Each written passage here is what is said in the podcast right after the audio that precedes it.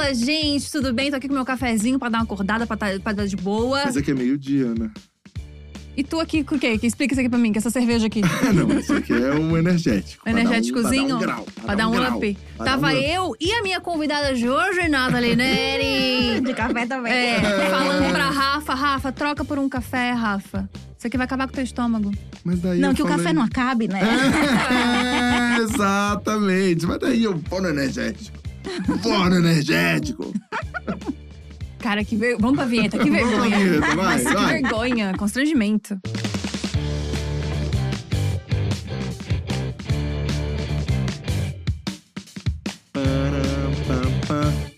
Estamos Pam, pam. muito à vontade no Diacast de hoje, que é Nathalie da casa, né? É, Nathalie é de casa, já fez reunião aqui, já Ah. tá aqui. Estamos aqui em casa. Tamo Tô em em casa, gente. Ai, Obrigada. que- que- primeiro que alegria de ter essa sensação de verdade, assim, É. né? Ai, é que a gente tá em casa, né? Exatamente. Eu acho perfeito. Porque me sinto aqui, como se a gente estivesse conversando aqui nos corredores da J. Studio.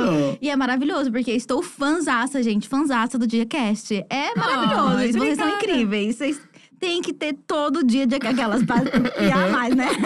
A gente quer mais Diacast. Tá Ah, bom, mas mas… que legal. Nathalie me deixou emocionadíssima, porque no dia que teve o evento do Corrida das Blogueiras, Nathalie me chamou de canto e ficou falando sobre o Diacast, sobre a apresentação, sobre tudo mais. Fiquei emocionadíssima, me tremendo toda. Eu falei, não, to- eu fiz do costume, eu, não, total, um pouco isso, um pouco Aham, isso. Nathalie. aham, É Exatamente isso. Não, mas apresentar é muito difícil. E, a for- e quando. Acho que teve um Diacast que vocês falaram que tinha roteiro. Aí eu fiquei. O quê? Roteiro? Ah. Jamais! É muito leve, é muito fácil. Eles amarram perfeitamente. E o convidado tá sempre confortável.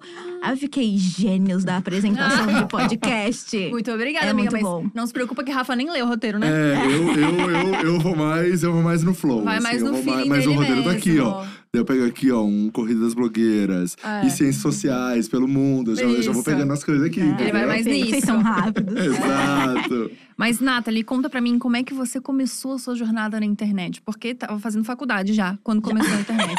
é, se formou faz pouco. A gente tava falando que a gente vai falar do tempinho do curso. Demorou nove anos, né, gente, pra me formar numa faculdade de quatro. Em minha defesa, passei por uma greve, tranquei o semestre por dois anos. Então, Uhum. tipo, uma greve de seis meses é um semestre. Então, eu, tipo, eu me formei teoricamente em sete anos e meio, mas ao todo demorou quase uma. Amiga, década. você sabe que não melhora muito, né? Esse argumento não melhora muito, não sei nem se ela ajuda. traz umas justificativas. Teve uma greve, seis meses. É. Seis meses, menos três, eu peguei umas férias, sete anos e meio. num curso de quatro. Mas eu comecei a faculdade quando eu tava no. No, fazendo, eu comecei o canal quando eu tava fazendo a faculdade, né? E a- eu sempre digo, e eu não vou contar aqui as versões que eu dou, que são as versões. Aham. Eu vou contar aqui, primeira mão, tudo pra Olha. Rafa e Gabi. Por Tipo, favor. Coisas que eu sei que são mais profundas, mas eu só falo com a Uhum. minha psicóloga. Mas aqui é o momento da Olha, exposição. É isso que a gente por quer. Porque o Diacast merece. Mas eu sempre falava que eu sempre produzi conteúdo e eu gostava de produzir conteúdo. E quem consome. Não. Eu sempre consumia muito conteúdo. Aham. E quem gosta de consumir muito conteúdo tem, em algum momento, uns. Uma pergunta: o que, que eu faria se eu tivesse? Porque quem consome muito conteúdo aponta muito o dedo e fala: não gostei, Aham. quero diferente. E aí, isso faz a gente se perguntar: se fosse eu, eu estaria fazendo diferente, mas o quê? E durante muito tempo eu não tive resposta, até que um dia eu tava na faculdade aprendendo um monte de coisa. E aí eu me liguei e falei. É, eu tenho que ensinar, então eu vou pra internet. Então, essa é a minha versão oficial. Entendi. É a que eu conto há anos, porque é uma parte da história. A outra parte da história é que eu tava na academia e o meu sonho era entrar em ciências sociais. Desde o ensino Uhum. médio, eu descobri que queria fazer ciências sociais, entrei. E eu descobri um ambiente muito violento e muito tóxico, que é o da universidade, ainda mais quando você vem de escola pública, ainda mais se você é uma pessoa Uhum. racializada. Ainda mais se você não tem um puto no bolso, porque eu vivia de bolsa, auxílio permanência e várias outras coisas. Obrigada, Lula. Mas enfim, né?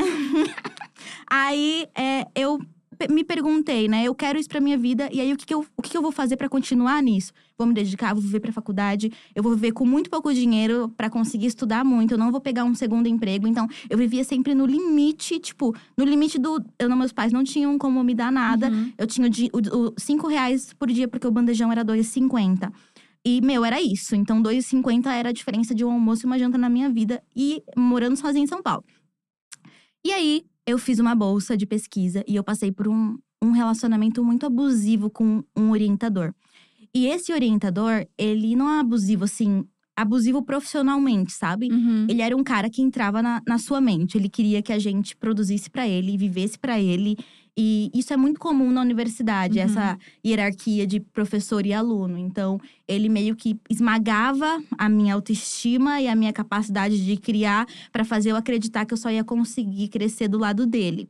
E quando eu comecei a. Eu não percebi esses padrões, né? E eu Uhum. só seguia ele, porque eu não sabia o que estava acontecendo. O cara tava me ensinando o mundo. Uhum. Ele não só me ensinava sobre a área de pesquisa, mas ele me, me ajudava, me oferecia livros e coisas sobre outras matérias. Então, eu fiquei muito dependente dele durante Uhum. a universidade. E aí, às vezes, eu falava, ah, eu quero fazer a pós em uma outra universidade. Ele, ah, é muito difícil, você não vai conseguir passar. Você vai ter que Nossa. ficar aqui. E pra ele era maravilhoso, porque eu fazia, tipo, transcrições de seis horas de palestras que ele assistia de graça. Então eu era meio que, tipo, uma escrava dele, sabe?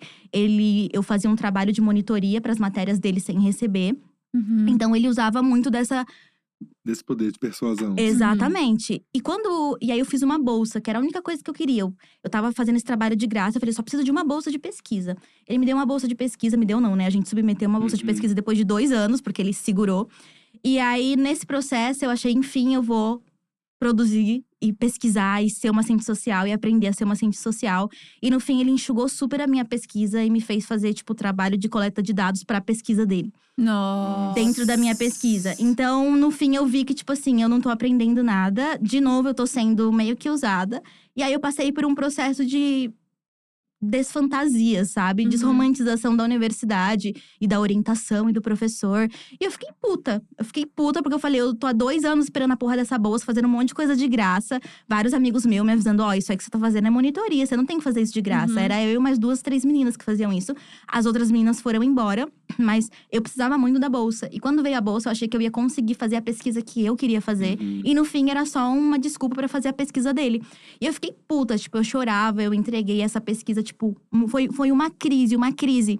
Nesse momento eu parei de respeitar a universidade. E nesse Uhum. momento eu quebrei a bolha do que é esse conhecimento acadêmico Uhum. e do que eram esses professores universitários que eu admirava tanto, porque eu via eles falando, nossa, esse povo nem lê um livro inteiro, eles lêem um resuminho na internet de comentador e vai dar aula. Mentira, eles leem um livro inteiro em alguma altura da vida, né?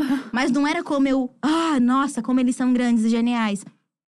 E quando eu quebrei esse isso, eu eu taquei o foda-se. Eu taquei o foda-se. Aí eu falei, o que, que me faz feliz? Essa porra não me fez feliz até agora. Então eu vou fazer o que eu gosto. O que, que eu gosto?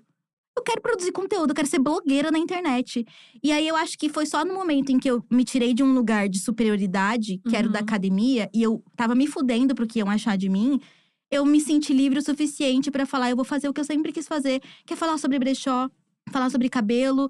E no fim foi ótimo, porque eu consegui divulgar as minhas tranças e ganhar mais grana na época que eu não tinha nenhuma. Eu falava de trança no, no canal e as pessoas marcavam trança comigo na vida real.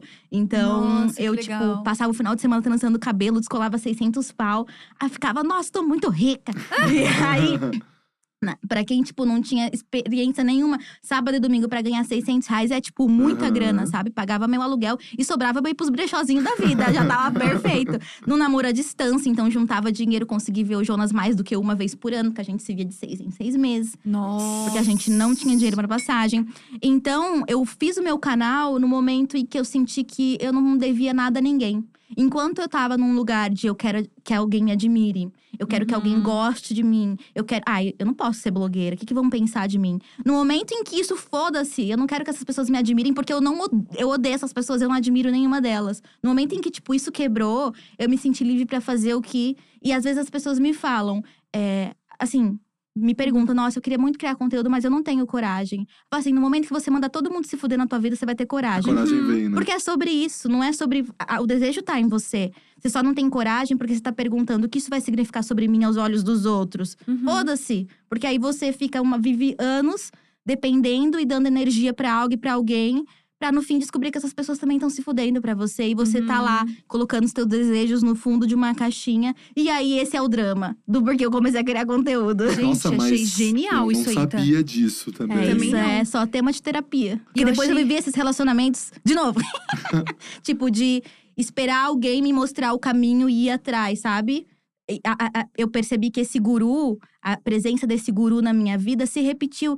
E era meio que um padrão meu de dependência. Ao invés de Caramba. eu pegar as rédeas e fazer o que eu queria, eu ficava esperando alguém me guiar. Uhum. Então, é muito. Por isso que era tema de terapia. Eu não ia Aham. falar os minhas dramas, as minhas coisas. Sim. Nossa, isso é muito foda. Nossa. E, e foi de um lugar muito louco, né? Porque, tipo, muita gente começa na internet pra ser admirado. Você Uhum. saiu de um lugar do tipo, tá, então foda-se, não quero mais ser admirada pra Exato. entrar na internet. Exato. Exatamente. Isso ser, é muito tão, genial. e ser tão admirado. É, tipo assim, foi É. completamente o oposto do negócio. É porque eu acho que é quando você já tá nesse lugar de eu não me importo e eu só quero fazer o que existe dentro de mim, meu, você já, você já tá. Você tem uma liberdade, um poder de criação infinito, porque você não tem medo do que as pessoas vão achar. E daí, Sim. se não gostarem, alguém Uhum. vai gostar. E se alguém gostar, já tá suficiente. E aí você às vezes não se perde nessas. é, nessas, nesses mecanismos do ego, né? Que é Uhum. isso, tipo, nossa, eu produzi um conteúdo, ninguém tá vendo. Ai, vou, não quero mais produzir. E não, não é sobre isso. Uhum. Tati, você queria arrancar isso de você e botar pra fora e compartilhar? É aí que você encontrou um lugar de conforto e alegria, então é sobre isso. E aí, Uhum. no fim, por eu tacar o foda-se e começar a criar conteúdo só porque eu queria passar aquela informação pra frente, queria fazer alguma coisa que me divertisse, eu mudei de profissão. É, Foi basicamente isso. Mas é legal você Nossa. falar sobre isso, porque quase ninguém fala sobre esse ambiente tóxico da academia, sabe? Porque existe realmente Uhum. é, esse, esse senso elitista e existe essa soberba mesmo, inclusive nos cursos de humana. Quando eu fazia artes cênicas, era a mesma palhaçada. Exato. Que, ah, ela trabalha com internet, não sei o quê. Não era valorizado nada que eu fazia, porque eu não É. tava lá… Né? É, não tava lá fazendo uma performance da Marina Abramovic, não tava fazendo Molière, eu Exatamente. tava fazendo coisa na internet, então eu não prestava. E é louco, porque É. as pessoas não falam sobre isso. Inclusive, a gente tem a falsa ideia de que quando a gente chegar na faculdade, a gente vai ser super aceito, Uhum. que é todo mundo querendo a mesma coisa, o mesmo objetivo. E na real, um puta balde de água fria, né? Exato. Mas aí, em defesa também de muitos professores, depois dessa experiência, eu tive uma outra experiência que, tipo, me sa- salvou e me deu certeza do que eu faria. Eu fui. Aí a gente vai com os professores da área de educação, que é a galera que conhece Uhum. gente, que tem didática, que quer ensinar a gente Uhum. e pensa de outra forma, né? Sim. E aí, eu lembro que esse professor um dia assistiu meu canal e botou um vídeo no meio da reunião do PIBID, que era um programa de é, iniciação à docência, pra gente aprender a dar aula, não mais pesquisa. Uhum. Porque eu falei, se pesquisa me entristeceu, eu vou aprender a dar aula. Uhum. Porque eu queria continuar a faculdade, mesmo estando na internet. Na época, eu tinha muito, muito medo de… Ai, vou largar a faculdade pra internet? Sou taurina, meu. Preciso de um diploma. Uma segurança aí. Nossa, sim. Como assim eu vou largar Preciso tudo? comer. E se der um BO? Eu não posso. E eu ainda tinha muitos. Meus pais esperaram tanto e lutaram tanto pra que eu tivesse aqui. Uhum. Posso estar tirando nota ruim, posso estar repetindo um monte de coisa, mas eu vou mostrar o diploma pra eles, né? E pra mim também era, era um sonho a faculdade de Ciências Uhum. Sociais. Não a carreira, mas a Uhum. aprender aquilo. E aí eu lembro que esse professor colocou o meu vídeo pra tocar, tocar na sala. Eu fiquei, sangue de Cristo tem poder, né? Desesperada. E aí ele achou muito legal. E eu, fa- eu acho que. Era um vídeo meu que eu tava no meio da rua. E aí eu falei sobre um conceito das ciências sociais que eu aprendi numa aula e eu achei ótimo, que era tipo caráter blasé. Que era tipo uma forma de, de achatação dos seus sentimentos. Uhum. Que, tipo assim, você passa a não sentir. É por isso que a gente, tipo, consegue conviver com a pobreza, conviver com a pobreza, com a fome, com a violência. Você vê Uhum. alguém deitado na rua e você não chora. Porque, segundo esse teórico, você adquire uma capacidade de defesa que é social para ver aquilo e não se emocionar mais. E eu fiquei muito chocada quando eu vi que eu, eu perdi isso, né? Porque. E aí, quando a minha tia veio de Assis, né? E a minha tia católica carismática, todo mundo que ela via na rua, ela, ela ficava em pânico. Ela via a pessoa numa situação de fome e de ausência de recursos e ela chorava. Então, não, não dava pra andar com ela na rua. Uhum. E aí, na hora, eu lembrei desse texto e fiquei muito mal, porque eu falei. Como a gente achata as nossas Uhum. experiências, como a gente perde a visão, tipo. E aí eu lembrei desse, desse texto, eu falei, é isso, o caráter blasé. Uhum. E aí eu fiz um vídeo falando sobre isso, em como, tipo, eu, eu senti que eu, a gente perde a sensibilidade. Isso é horrível, porque aí você passa a conviver com a, Uhum. com a, com a violência, conviver com a pobreza, como se aquilo não te afetasse mais. E esse professor assistiu esse vídeo, ele falou: foi, foi muito legal, isso foi genial. E aí, num dia eu tive que sair mais cedo para fazer uma palestra na Unicamp sobre produção de conteúdo. Eu ia para outra cidade, foi um babado. E aí ele virou e falou assim: Nossa, parabéns pelo que você tá fazendo. E eu nunca, e eu sempre fui, recebi indiretinha, sabe? Uhum. No meio de aula e tal. Ah, parabéns pelo que você tá fazendo, porque eu estudo há mais de 20, 30 anos e eu produzi e publiquei a tese da minha vida com todas as minhas reflexões e todos os meus trabalhos e eu não vendi nem 80 cópias. E aí o que, que ele quis me falar com isso? É, a gente às vezes gasta tanto tempo produzindo e pensando na academia e no fim a gente só tá falando com a gente. Tipo, Uhum. no fim a gente só tá produzindo pra gente. E o fato de você conseguir usar a internet pra mesmo que do teu jeito tá levando essas informações pra uma quantidade gigante de pessoas é muito legal. E ele falou de um ponto de vista, tipo, gostaria de, de ter feito isso ou de sei lá, ter isso mobilizado de outra forma na academia, porque é isso. Você passa a tua vida pesquisando para um monte de intelectual conversar aquilo e aquilo não ter propósito no Uhum. mundo, sabe? Claro que a pesquisa é fundamental, Super. né? Uhum. Mas foi, isso me tocou muito. E foi nesse momento que eu fiquei, caramba, nunca vou esquecer isso que esse professor me disse. Então também existem professores Uhum. que estão verdadeiramente comprometidos em fazer alguma mudança, sabe? Uhum. Uma transformação, né? Exato. Nossa, eu achei isso, achei isso muito incrível. Porque é, é o que a gente sempre fala aqui, né? Sempre tem uma pessoa que muda a tua vida, seja Exato. pra bom ou pra ruim. Sempre tem a pessoa que fala a coisa que você precisa ouvir na- naquele Exatamente. momento. Achei isso muito genial. E como que foi a vida pessoal da Nathalie começando na internet? Porque você tava na igreja, Nossa, sim. você tava na igreja, tava no relacionamento com Jonas. Não, eu, foi, foi um balde, né? Porque é aquele rolê. Eu, eu saí do. Eu tava no interior, e aí no interior eu estava na igreja e eu era tipo. Eu não tava na igreja, gente. Eu ia ser missionária. Eu tava muito na igreja. Tava a muito minha dentro da vida, igreja. eu participava da página Eu Escolhi Esperar. Eu era a igreja. Caramba! Era um babado, tipo, e eu acreditava muito, eu vivia a doutrina. E isso foi um dilema muito grande na minha vida, porque eu lembro que até hoje eu fui e a minha igreja era pentecostal, era neopentecostal, Uhum. que é uma igreja, um tipo de igreja evangélica que acredita muito, tipo, nos dons do espírito. Então são coisas que acontecem que você não tem controle, tipo, do nada você tá numa reunião dos jovens, todo mundo começa a rir, todo mundo começa a chorar, você vê as coisas pegando fogo. Tipo assim, uma viagem, uma Diferente, viagem diferente. psicotrópica no Espírito Santo. Caramba! Não tô zoando, eu não tô zoando. E aí, teve um. E eu era muito apaixonada pela igreja, porque era, era um senso de comunidade muito grande. Uhum. E eu- era uma época que eu tinha uma relação muito ruim com meu pai e com a minha madrasta. Porque eu era uma adolescente chata pra caramba, não gostava de lavar louça, dormir na hora que eles me mandavam, era só por isso, ponto. Eu era irresponsável, mas eu, eu me envolvia com outras coisas. Tipo, pra mim, ah, não vou lavar louça. Uhum. E aí, meu pai é muito, vamos lavar a louça. E aí, esse era o, a O briga. grande drama. O grande drama. E aí, eu lembro que eu fui em um encontro, eu era muito envolvida no, no, no- no teatro. Eu era do Ministério de Teatro, do Ministério de Dança, aquelas danças com, com véu e tal. Que massa, Eu tô, não tô, tô falando muito sério. Ai, aí- tinha que achar vídeo disso. Eu tenho. Por eu favor, tenho. por favor. Eu só não reajo zoando, porque Sim. aquilo é muito Sim. importante pra mim. Sim. Não é uma. Hum. É, falar muita é gente, piada, né? mas, tipo, eu Aham. sei o valor que aquilo teve. Porque aquilo, Uhum. a igreja, de uma certa forma, foi uma comunidade que me estruturou ao longo da minha adolescência. Uhum. Senão, E te só apresentou a arte Deus também. sabe onde eu estaria. me apresentou a arte, com certeza. Isso, com certeza, foi, tipo, fundamental. E aí, a gente foi num… Num ro- retiro, adorava os retiros da igreja. Fomos num retiro, e aí era um retiro de teatro de um mês, tipo, em fora de Assis, que era onde eu morava. E aí teve um dia que a gente acordou pra fazer uma vigília, uma oração às quatro da manhã. E aí todo mundo sentava e orava. E eu lembro que o, o cara, o jovem, era tipo muito jovem, e o cara tava falando assim. A gente, o chão tá pegando fogo, o Espírito Santo tá fazendo o chão pegar fogo. O chão é lava. O chão é Jesus! O chão é Gente, lava. mas eu não tô zoando. Quando eu olho pro chão, eu vejo como se as gramas estivessem pegando foguinho do lado. Eu Caramba. olho e eu vejo, eu olho e eu vejo com esses olhos que a terra há de comer. Sem ter usado nada, quatro da manhã. Eu era cristã, eu era cristã. Gente, eu era cristã, eu não usava nada, eu não fumava nada e eu escolhi esperar.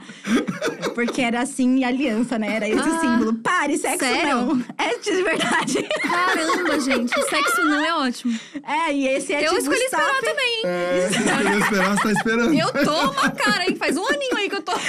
Sem ser voluntariamente, É. né? Mas tá. E aí, quando eu entrei na faculdade… E aí, por que, que eu saí da igreja? Mesmo tendo o porquê. Me apaixonei por uma mulher na época. E aí, falei pro, pro meu ministro de teatro… Ministro não, pro líder de jovens. Falei, olha, eu tô apaixonada.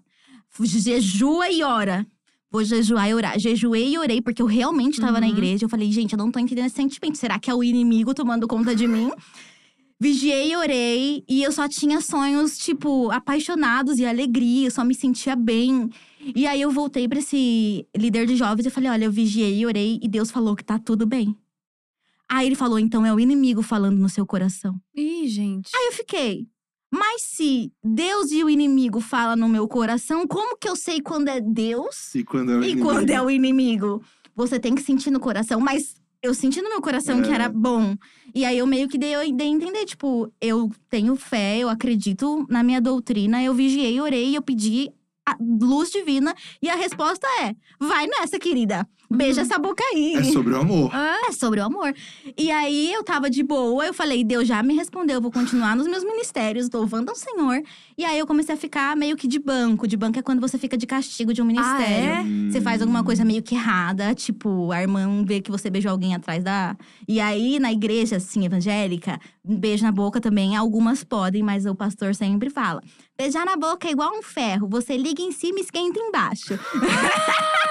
mentira! Tô falando sério. Então, tipo assim, Gente. eu nunca fiquei de banco. E aí eu fiquei de banco e um dia teve uma pregação é, sobre, tipo, jovens e escolhas. E a pregação foi, tipo, um ataque direto a mim. Ou seja, esse Hum. líder tinha fofocado de alguma forma com o Uhum. pastor. E só faltou a mulher da revelação apontando o dedo pra mim, falando: Beija mulheres! E a igreja, assim, aí eu vi essa cena. E aí eu nunca mais voltei, porque eu fiquei com medo de uma exposição real. Aham. E aí eu só desaparecia eu entrei em ciências sociais, assumi meu namoro, saí do armário, porque saí de Assis, e aí foda-se todo mundo. Porque eu só ando na minha vida quando eu falo foda-se todo Ah. mundo, né? Claramente, é isso. É um padrão aí. É o padrão, você tá vendo se repetir. Material a psicóloga. E aí, quando eu saí da igreja, saí do armário, é, eu fui para ciências sociais. Eu comecei a fazer muitas aulas em antropologia da religião, porque eu queria provar que tudo aquilo que eu vivi, antropologia da religião, sociologia da religião, eu queria provar que tudo aquilo que eu vivi era um delírio coletivo. Aí cheguei ao conceito de histeria coletiva. Quando ri, todo mundo ri, quando um chora, todo mundo chora. Mas nada explicava, tipo, a Uhum. forma como eu me sentia e as coisas que, e a conexão que eu tinha. E aí, no fim, eu achei que eu ia negar minha religião em ciências sociais. E no fim, eu só acredito em tudo agora. Porque existe tudo com outros nomes e, tipo, e… Mas foi um, um processo de muitos anos. Então, a sexualidade, a religião e as ciências sociais foi, tipo, uma coisa só, sabe? Eu usava um pra destruir o outro e era uma grande… Por isso que eu demorei nove anos, né, gente? Vocês estão É que você entendendo. tava fazendo É. as conexões todas. Eu tava lá, tentando. É. Foi um grande processo. Foi um grande processo. E a tua família era da igreja? tudo uns desviados, né? Meu pai e minha mãe é, eram evangélicos, mas, tipo, só ia quando a coisa apertava e aí ia pedir ajuda a Aham. Deus. né? Então, a minha avó era mais religiosa, mas ela faleceu muito cedo. Então, eu fui meio que… Porque um dia um menino passou na minha rua, falou… Eu senti no meu coração de te convidar pro meu culto. E eu tava muito sozinha. Eu falei, ah, tá bom, bora. E aí, no dia que eu cheguei na igreja, eu vi o jovem chorando. E aí, alguém me abraçou. E esse povo da revelação é desgraçado, né? Eles te abraçam e eles contam a sua vida. E a Sério? pessoa conta a sua vida. E não tem como, tipo, não ser algo, sabe? Porque, tudo bem, existem palavras genéricas. E hoje em dia eu não vou em nenhuma igreja e eu não me conecto de fato com nenhuma religião. Mas eu acredito que existem coisas que estão para Uhum. além da matéria, sabe? Que são metafísicas e espirituais. Então você canaliza informações e, de repente, o que aquela moça me falou num dia me abraçando, que eu tava aleatória Uhum. num culto de jovens, mudou minha vida. Me botou sentido. num rumo na escola, que eu tava Uhum. foda-se a escola. Me botou em rumos. Então eu olho pra essa fase com muito carinho e muita tristeza. Porque eu Uhum. poderia ter continuado. Nossa, entendi. Que loucura isso. Porque é isso, né? Tipo assim, a gente. A religião por si só tem coisas muito boas, tem coisas Uhum. muito maravilhosas. O problema é que na igreja tem seres humanos e seres humanos fazem cagadas, né? Exato. E distorcem as coisas a seu distorcem bel prazer, né? coisas. Exatamente É. isso. Mas como foi pra tua família, então? Você, é que você revelou um monte de coisa, né? Tipo, saí da igreja, tô fazendo Você não revelou? Não, Nada, Não? gente. Como foi? É, eu, quando eu saí da igreja, meu pai não se importava muito. E eu, Uhum. tipo, entrei na faculdade, então tá encaminhada. Uhum. Uhum. E aí eu não, não falei nada. Um dia, depois de três anos de relacionamento, três ou quatro anos, três anos, eu virei pro meu pai e falei: tem algo pra te contar. Porque, enfim, né, não dava Uhum. mais três anos de um relacionamento, não dava mais pra esperar. Eu falei, ó, tem algo pra te contar, eu tô num relacionamento com uma pessoa. E não era o que você esperava. E aí ele, meu Deus, você tá se envolvendo com um homem casado, com um homem casado, com um homem casado, desesperado. Filha, não é isso que eu quis pra você. Eu falei, não, pai, é uma mulher. E aí ele, ah, Ai, graças a Deus. E eu não esperava isso do meu pai. Sério? Eu não esperava isso, porque. Mas é isso, né? Às vezes a gente supõe coisas sobre as pessoas sem dar Uhum. chance das pessoas reagirem. Como eu tava. Eu não quero. Não quero briga, não quero Uhum. dilema. Já sou dona da minha vida aos 17 anos, já pago as minhas contas, já tô fazendo tudo, dando conta sozinha, não devo nada a ninguém. Então eu tentei fugir muito rápido pra evitar o conflito. E eu geralmente Uhum. fujo do conflito no geral na minha vida. Então, eu tô abrindo tudo aqui, meus dramas psicológicos, né? Fique à vontade. Dá vontade, é sobre É. isso.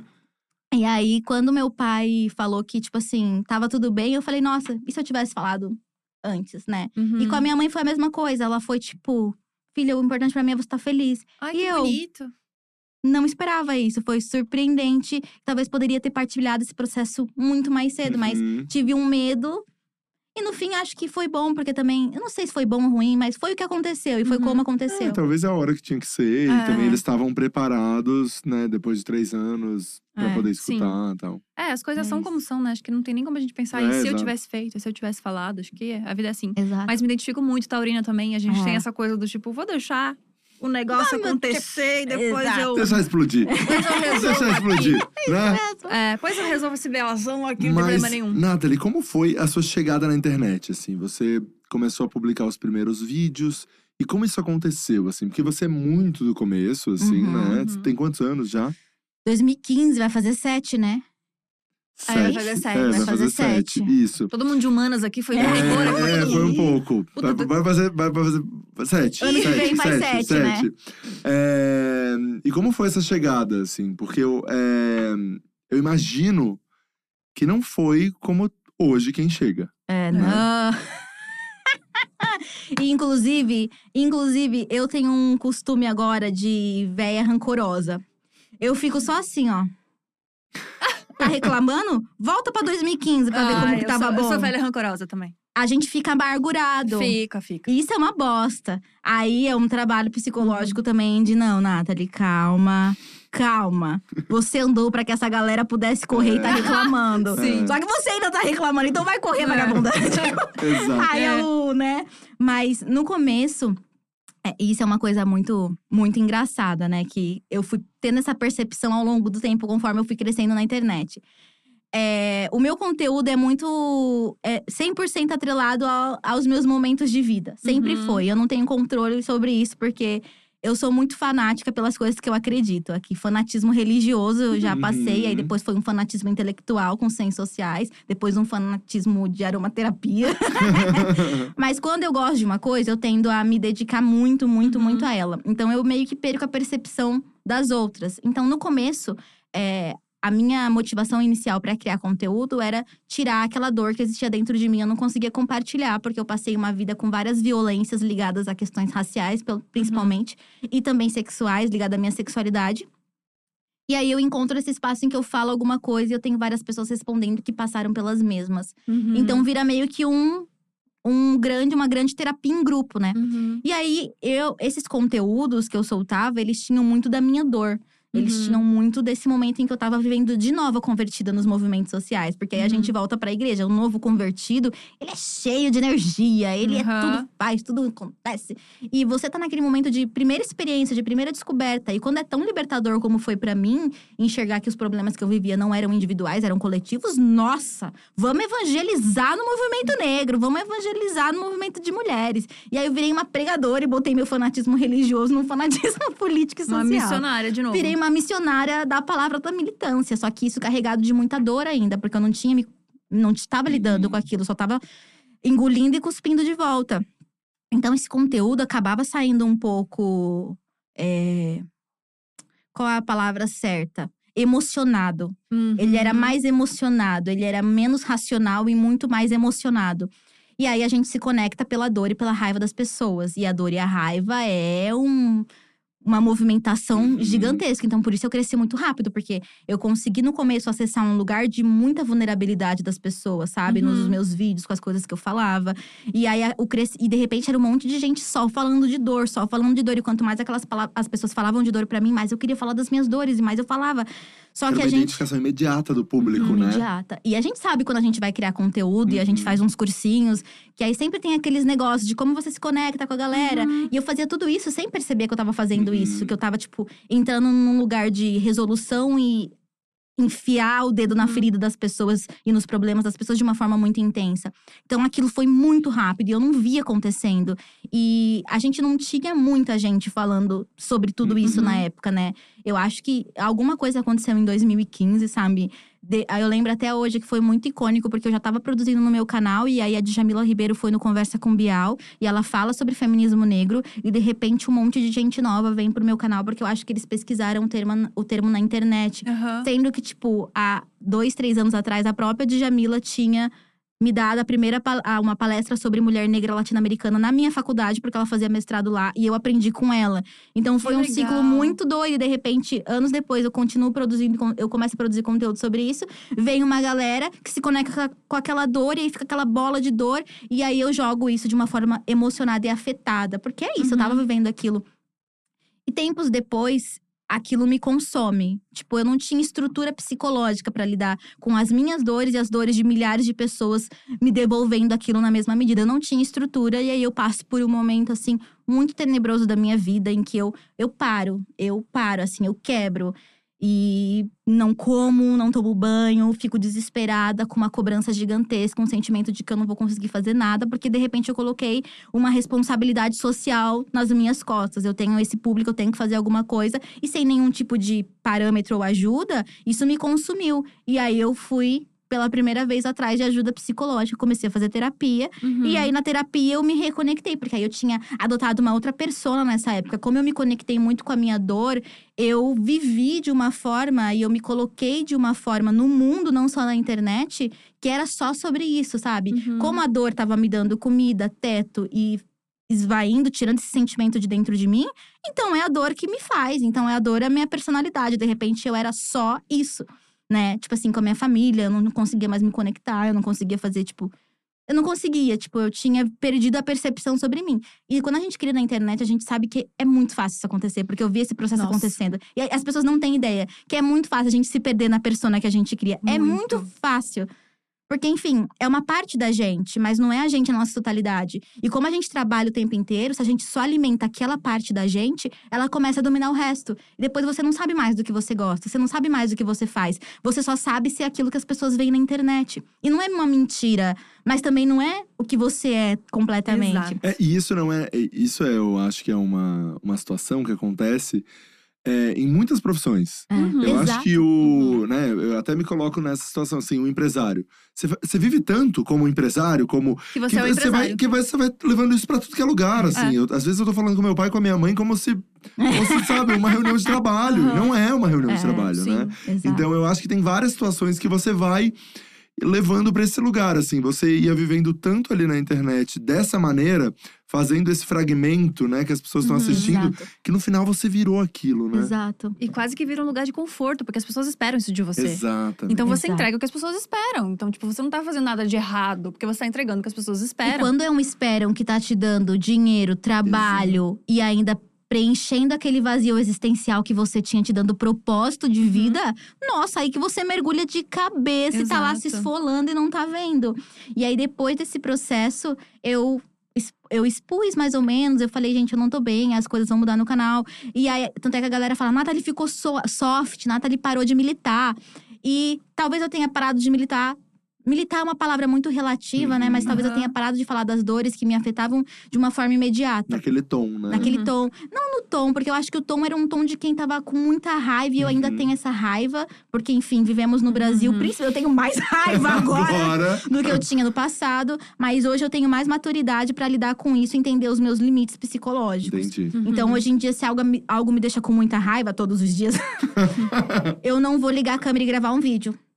Eu vou botar aquilo ali escrito, eu vou trabalhar aquele sentimento e eu vou aparecer Porque o que acontecia, como aquilo era muito eu e era muito meu sentimento e aquilo era tudo pra mim, quando eu botava na internet e eu era criticada por aquilo, por pessoas da minha própria comunidade que tinham visões diferentes, aquilo me doía muito. Mas Uhum. doía muito porque tava muito afetado, porque eu tava muito presente. E quando a gente tá comunicando com pessoas que a gente não sabe de onde estão vindo, você tem que ter um distanciamento pra entender que pessoas pensam de formas diferentes e tudo bem elas questionarem você ou o que Uhum. você tá falando. Eu não tinha essa maturidade. Uhum. Hoje em dia, se eu tenho raiva de algo, eu vou analisar, organizar por dois meses depois, um mês depois, eu solto esse conteúdo. Porque eu vou ter racionalidade pra produzir, eu vou ter um distanciamento emocional, porque eu Uhum. sei que ele pode ser criticado, elogiado, e nem o elogio nem a crítica vai me subir a cabeça. Eu não Sim. vou acreditar que, meu Deus, eu sou a pessoa. hum, porque eu tive essa arrogância, né? As pessoas falavam, você é incrível! E aí eu me via como uma grande sabe, num cavalo branco chegando com uma espada e falando, vamos militar! Tipo, era um negócio assim. eu era muito jovem, gente. Eu tinha 21 anos e as pessoas estavam me colocando num lugar de protagonismo que eu nunca tive. Eu tava sozinha fazendo isso. Uhum. Não tinha ninguém pra me falar, oh, Uhum. não acredita nem na crítica, nem no, no elogio, sabe? Tipo, baixa a Uhum. sua bola. Então eu tive essa. Eu, eu era, era uma montanha russa, né?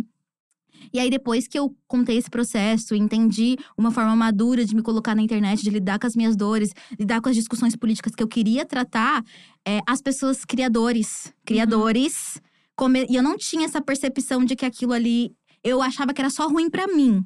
E depois Uhum. eu percebi que as pessoas começaram a chegar em mim e falavam, Nathalie, eu tinha medo de você. Uau. Não foi um criador, não foi dois criadores, não foram três, foram vários criadores, um atrás do outro. E aí eu sempre fiquei, cara, as pessoas tinham medo de mim. E tipo assim, eu sempre fui muito contra esse gentle activism, sabe? De tipo, abraços grátis. Vamos conquistar pelo amor. Não, às vezes vai ter que dar umas porradas, pegar em arma, fazer guerrilha. Às vezes Uhum. vai. Uhum. E às vezes uma conversa também resolve. E eu Uhum. acho que é o equilíbrio nesse meio tempo, mas, tipo, amor não, não transforma nada. Amor é, tipo, sentimento, emoção individual. E a gente tá falando de coletivo. Só que eu, eu entendi, talvez eu tenha a possibilidade de conversar com mais pessoas. Mas ainda assim, que triste as pessoas terem medo de alguém vivendo algo, expondo algo em um momento de necessidade e verdadeiramente de dor e sofrimento, sabe? E aí eu, eu percebi que é, isso, isso começou a definir também. Aí a gente vai pra outro buraco. Não quero que as pessoas tenham medo de mim. E Uhum. aí a gente fica com medo de se colocar de uma certa forma e voltar pra aquele lugar. Hoje eu Uhum. tô equilibrado, hoje eu tô em paz, hoje eu não tenho mais medo de falar o que eu penso com o tom que eu acho que é Uhum. relevante. Uhum. Mas depois de um ponto, quando eu comecei a descobrir que as pessoas tinham receio e medo de mim por conta das coisas, da forma como eu falava, eu também tentei segurar e eu acabei calando a minha fluência. E como foi bem na era do cancelamento, né, lá na vanguarda, nossa, aí eu tinha medo de falar qualquer coisa. No início da palavra cancelamento. É, assim, eu estava lá no início do cancelamento. Inclusive, né, eu, é, a gente tava falando. Eu fui, eu defendi. tava. Eu fui, eu tava, né? Tipo, bora cancelar, galera! Mas era no momento em, cancela... em que cancelamento talvez não fosse sobre cancelar a pessoa e destruir a existência Uhum. dela na face da terra, mas fosse sobre responsabilizar alguém por atos absurdos. Tipo, a pessoa é racista e tá falando sobre questões racistas sem nenhum tipo de Ninguém tipo, tá parando essa pessoa. Uhum. Ninguém tá parando. Então vamos chegar lá e vamos falar. E se ninguém faz nada e a pessoa não toma consciência sozinha,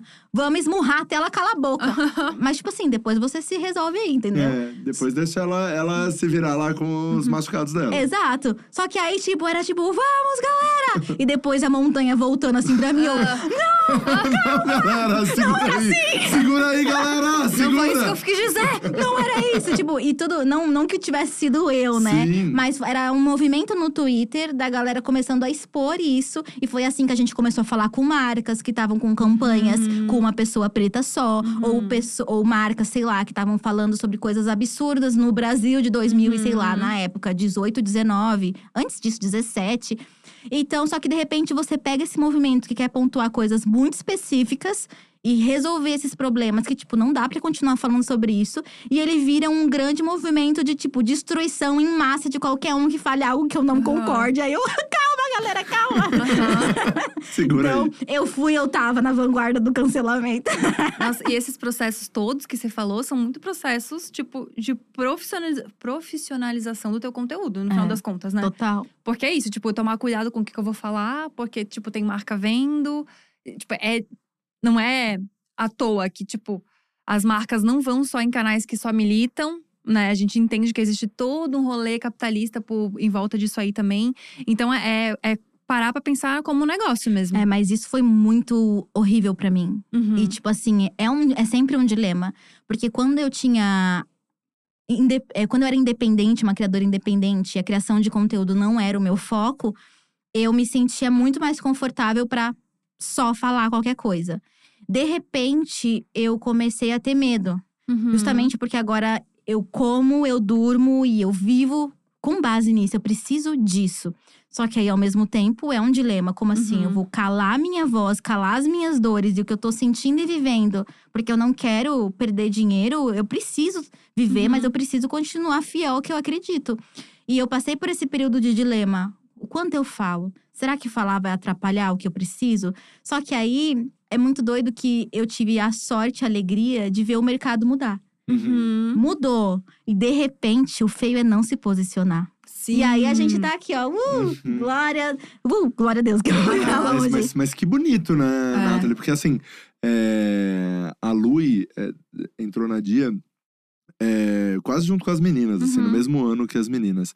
E a Lui era muito pequena e você já era uma, uma Uhum. referência muito grande pra ela. E eu lembro que na época eu conversava muito com a Lui, que ela falava, poxa, essa marca testa em animais, eu não vou conseguir fazer, mas ao mesmo tempo eu não quero que eles Uhum. vejam que eu não, né, que eu não, Uhum. que eu não trabalho e tal. Eu também quero trabalhar, eu também quero Uhum. poder ganhar dinheiro com aquilo, com o meu trabalho, com o que eu faço.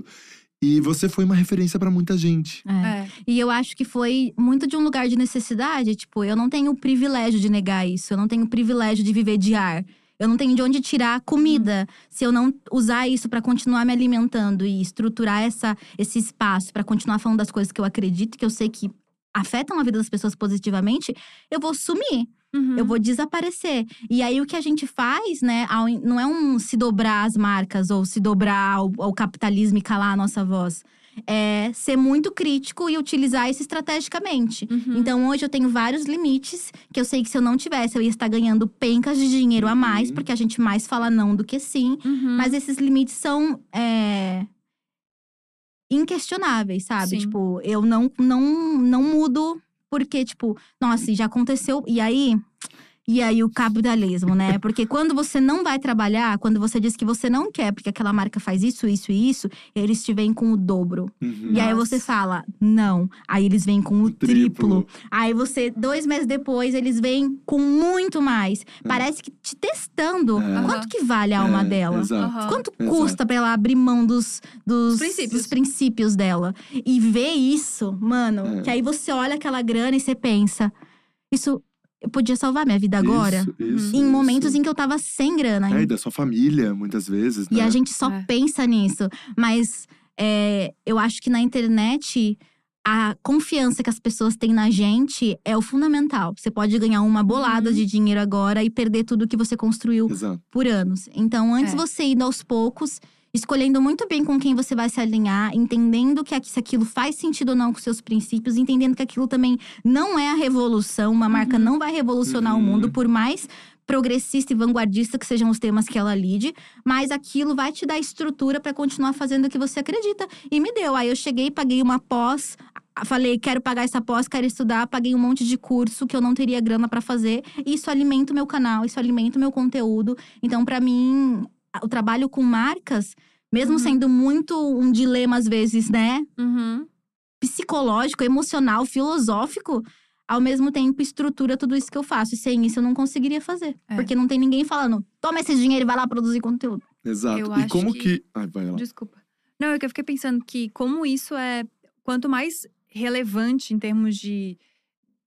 De importância mesmo do conteúdo, mais esse dilema entra, né? Com certeza. Porque eu fico pensando, pô, eu trabalho com humor, trabalho com moda, enfim, lifestyle. Não passa tanto pela minha cabeça. Uhum. Tipo assim, se eu faço 500 mil publicidades na mesma semana, meu público curte, acha legal, acha maneiro, sabe? Isso é um problema quando você fala de, uma- de um, de um nível de importância muito específico. Uhum. E eu fico pensando que o que você faz funciona muito, assim. E eu quero te, te dar esse, esse feedback, porque a gente trabalha com o mesmo comercial aqui na Dia. Uhum. E sempre que chega uma marca pra mim, eu falo, Thaís, essa marca é legal? Tipo assim, já fez uma Uhum. grande cagada, já fez uma grande Aham. merda, apoiou um Bolsonaro da vida. Aí ele, não, a Nathalie já fez, então tá, tá seguro. é tipo nesse É grau, parâmetro. entendeu? É esse parâmetro. Demais. Porque, tipo, você e a Lui não fazem nenhum Uhum. tipo de marca que tem problema em qualquer coisa, assim. Uhum. Então, é isso, sabe? Tipo, funciona. O que você faz é importante. Que legal. Esse, esse- essa divisão do que trabalhar, do que fazer, é o que te dá essa importância na internet É, mesmo. Acho que os valores de vocês estão muito claros. Muito. Uhum. Muito claros. E como que o consumo consciente, o veganismo entrou na sua pauta? Assim, como foi, Nathan? Meu, essa é um babado, porque eu sempre tive um preconceito com o movimento vegano. Elitista, porque eu via o quê? Eu tava no auge da minha pesquisa e luta, parei meu TCC pra estudar sobre negritude, enfim, né? O fanatismo, porque a pessoa vive aquilo e é só aquilo. Aham. E aí eu via posts das pessoas comparando pessoas escravizadas a vacas. E aí era uma, é uma animalização do corpo negro que já foi animalizado, mas ao mesmo tempo é especismo você achar ofensivo comparar uma pessoa a um animal. Porque você tá dizendo então que animais são inferiores. Então, só que eu não tinha esse pensamento naquele momento. Pra mim era só uma animalização do corpo negro. E aí eu vi aquilo e achava um absurdo. E é um absurdo. Não é esse o caminho que o movimento vegano Uhum. deveria Uhum. levar pra conscientizar as pessoas sobre pautas. Mas é isso que um veganismo mais liberal e que só quer te chocar faz. Ele só quer te Uhum. chocar. Então ele vai falar que você comer a vaca é a mesma coisa, ou vão falar assim que você comer um pintinho é a mesma coisa que estuprar uma criança. Tipo, pra uma senhorinha. Não é, tipo, Uhum. na mente da pessoa, um, sei lá, um assédio sexual não vai ter a mesma maldade pra alguém que vive comendo carne a vida inteira. Então, E que foi a estrutura dela a vida é inteira. até injusto você plantar a culpa dessa forma e querer conscientizar Uhum. as pessoas dessa forma. E eu não Uhum. sabia que isso era absurdo. Pra mim, esse era o movimento vegano. Então, eu começo a pesquisar sobre isso no auge do meu primeiro contrato comercial com uma marca que testava em animais. Uhum. E assim, eu achava absurdo. Eu não, não tinha pensado sobre isso na época. Eu tava muito voltada a pautas de gênero e negritude, era o que a marca tava falando na época. E no Uhum. meio daquilo eu comecei a pesquisar. Porque a mente da gente, né? A ignorância é uma bênção. E ainda bem que Isso. não foi nesse momento, porque foi importante pra mim. É, era uma marca de cabelo. Então, era sobre cabelo. Eles tinham projetos sociais muito legais que incentivavam muito meninas negras na periferia. E eles realmente investiram muita grana naquilo. E aí, eu tava muito voltada nessa área, né? Desse projeto. Pra mostrar isso. assim. Exato. E aquilo pra mim era gigante. Só que aí eu olhava, tipo, testes E em animais. É, tem um outro lado aqui que eu não, não É. tinha visto. E aí, do nada, eu comecei a ler sobre isso. Do nada, eu comecei a pesquisar. E aí, eu fazia perguntas pra eles. E eu não entendia as respostas. Porque, tipo, a resposta é… Somos muito grandes, não dá pra controlar nada. Uhum. E aí, eu ficava… Caramba. E aí, no meio… No meio, eu me dei… Eu falei, veganismo. É sobre isso, é sobre veganismo. E eu tava no meio do meu contrato. Eu não podia quebrar o contrato, porque eu precisava daquele contrato pra sobreviver. Então, eu comecei a mudar maquiagem, mudar produto, sei lá. Comecei a me informar sobre composição, Uhum. sobre testes em animais. E quando o contrato acabou, eu dredo meu cabelo. Porque antes, se eu não tivesse dredado meu cabelo, eu teria me sentido coagida a continuar, porque eu precisava muito daquele Uhum. dinheiro. Uhum. E, tipo assim, foi um caos. Eu já tinha um dinheirinho guardado, mas não era algo que pra uma taurina traz uma segurança pra você continuar existindo, porque, tipo, não era consistente, não vinha todo mês. Mas eu falei, é isso, eu vou pegar esse dinheiro que eu tenho aqui, eu vou juntar e eu vou continuar produzindo conteúdo que eu acredito e vai aparecer alguma hora alguma coisa. Não é possível. E aí, no começo, era um drama, porque era não atrás de não. Porque, de repente, eu Nossa. percebi que todas as marcas testam em animais. Tipo, todas as marcas estão cagando pra isso, pelo menos, sei lá, em 2017, sabe? Muitas Uhum. marcas pararam de testar em animais recentemente, se você Sim, for Sim, pensar. Marcas grandes, inclusive. Marcas muito grandes. E aí, na época, eu fiquei, fudeu, fudeu. E foi um período em que a gente ficou sem grana real. E eu fiz isso também, eu tive, né, a- o conforto, porque não foi confortável essa insegurança financeira. Mas eu tinha um, um pé de meia. Então eu consegui dizer esses nãos. E a gente sabe que tem criador hoje que, infelizmente, não consegue dizer esse não ainda. Mas aí é junta o teu dinheirinho e depois xinga todo mundo. E aí foi, foi muito um processo de negar tudo.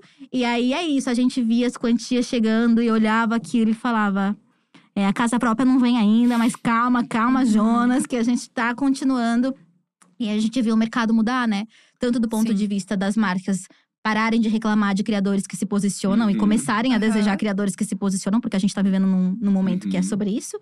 E também das marcas começarem a olhar para esse lado. Óbvio que o greenwash reina ainda, tem muita marca que só usa isso como marketing, não tá verdadeiramente interessada. Mas aí a gente faz a nossa pesquisa, né? A gente tá Exato. lá olhando tudo, analisando tudo, fazendo reunião, perguntando, pedindo documento para entender as coisas. E aí nesse rumo a gente vai se achando, né? E também, nada exclui de a gente ser surpreendido, de estar no meio de uma campanha e daí daqui a pouco a gente descobre que aquilo que falaram numa reunião não era bem assim. Nossa. Total. Isso Né? aconteceu comigo também. E aí você faz o quê? Você só fala, sinto muito.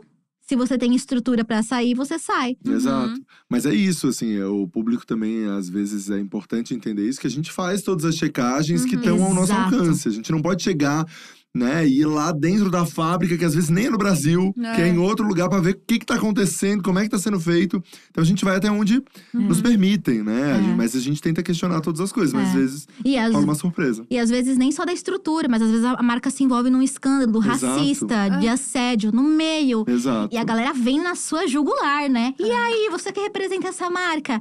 E aí eu aprendi sobre as cláusulas morais, né? E isso é maravilhoso nos contratos. Se a marca dá algum BO, eu tenho o direito de não só parar de trabalhar com ela sem pagar uma multa, como Como me posicionar. posicionar contra. E a gente não tinha essa liberdade, sei lá, em formatos de contratos anteriores. Uhum. E isso é muito ruim, porque a gente literalmente, às vezes, não pode falar e a gente pode levar um É. processão nas costas muito grande.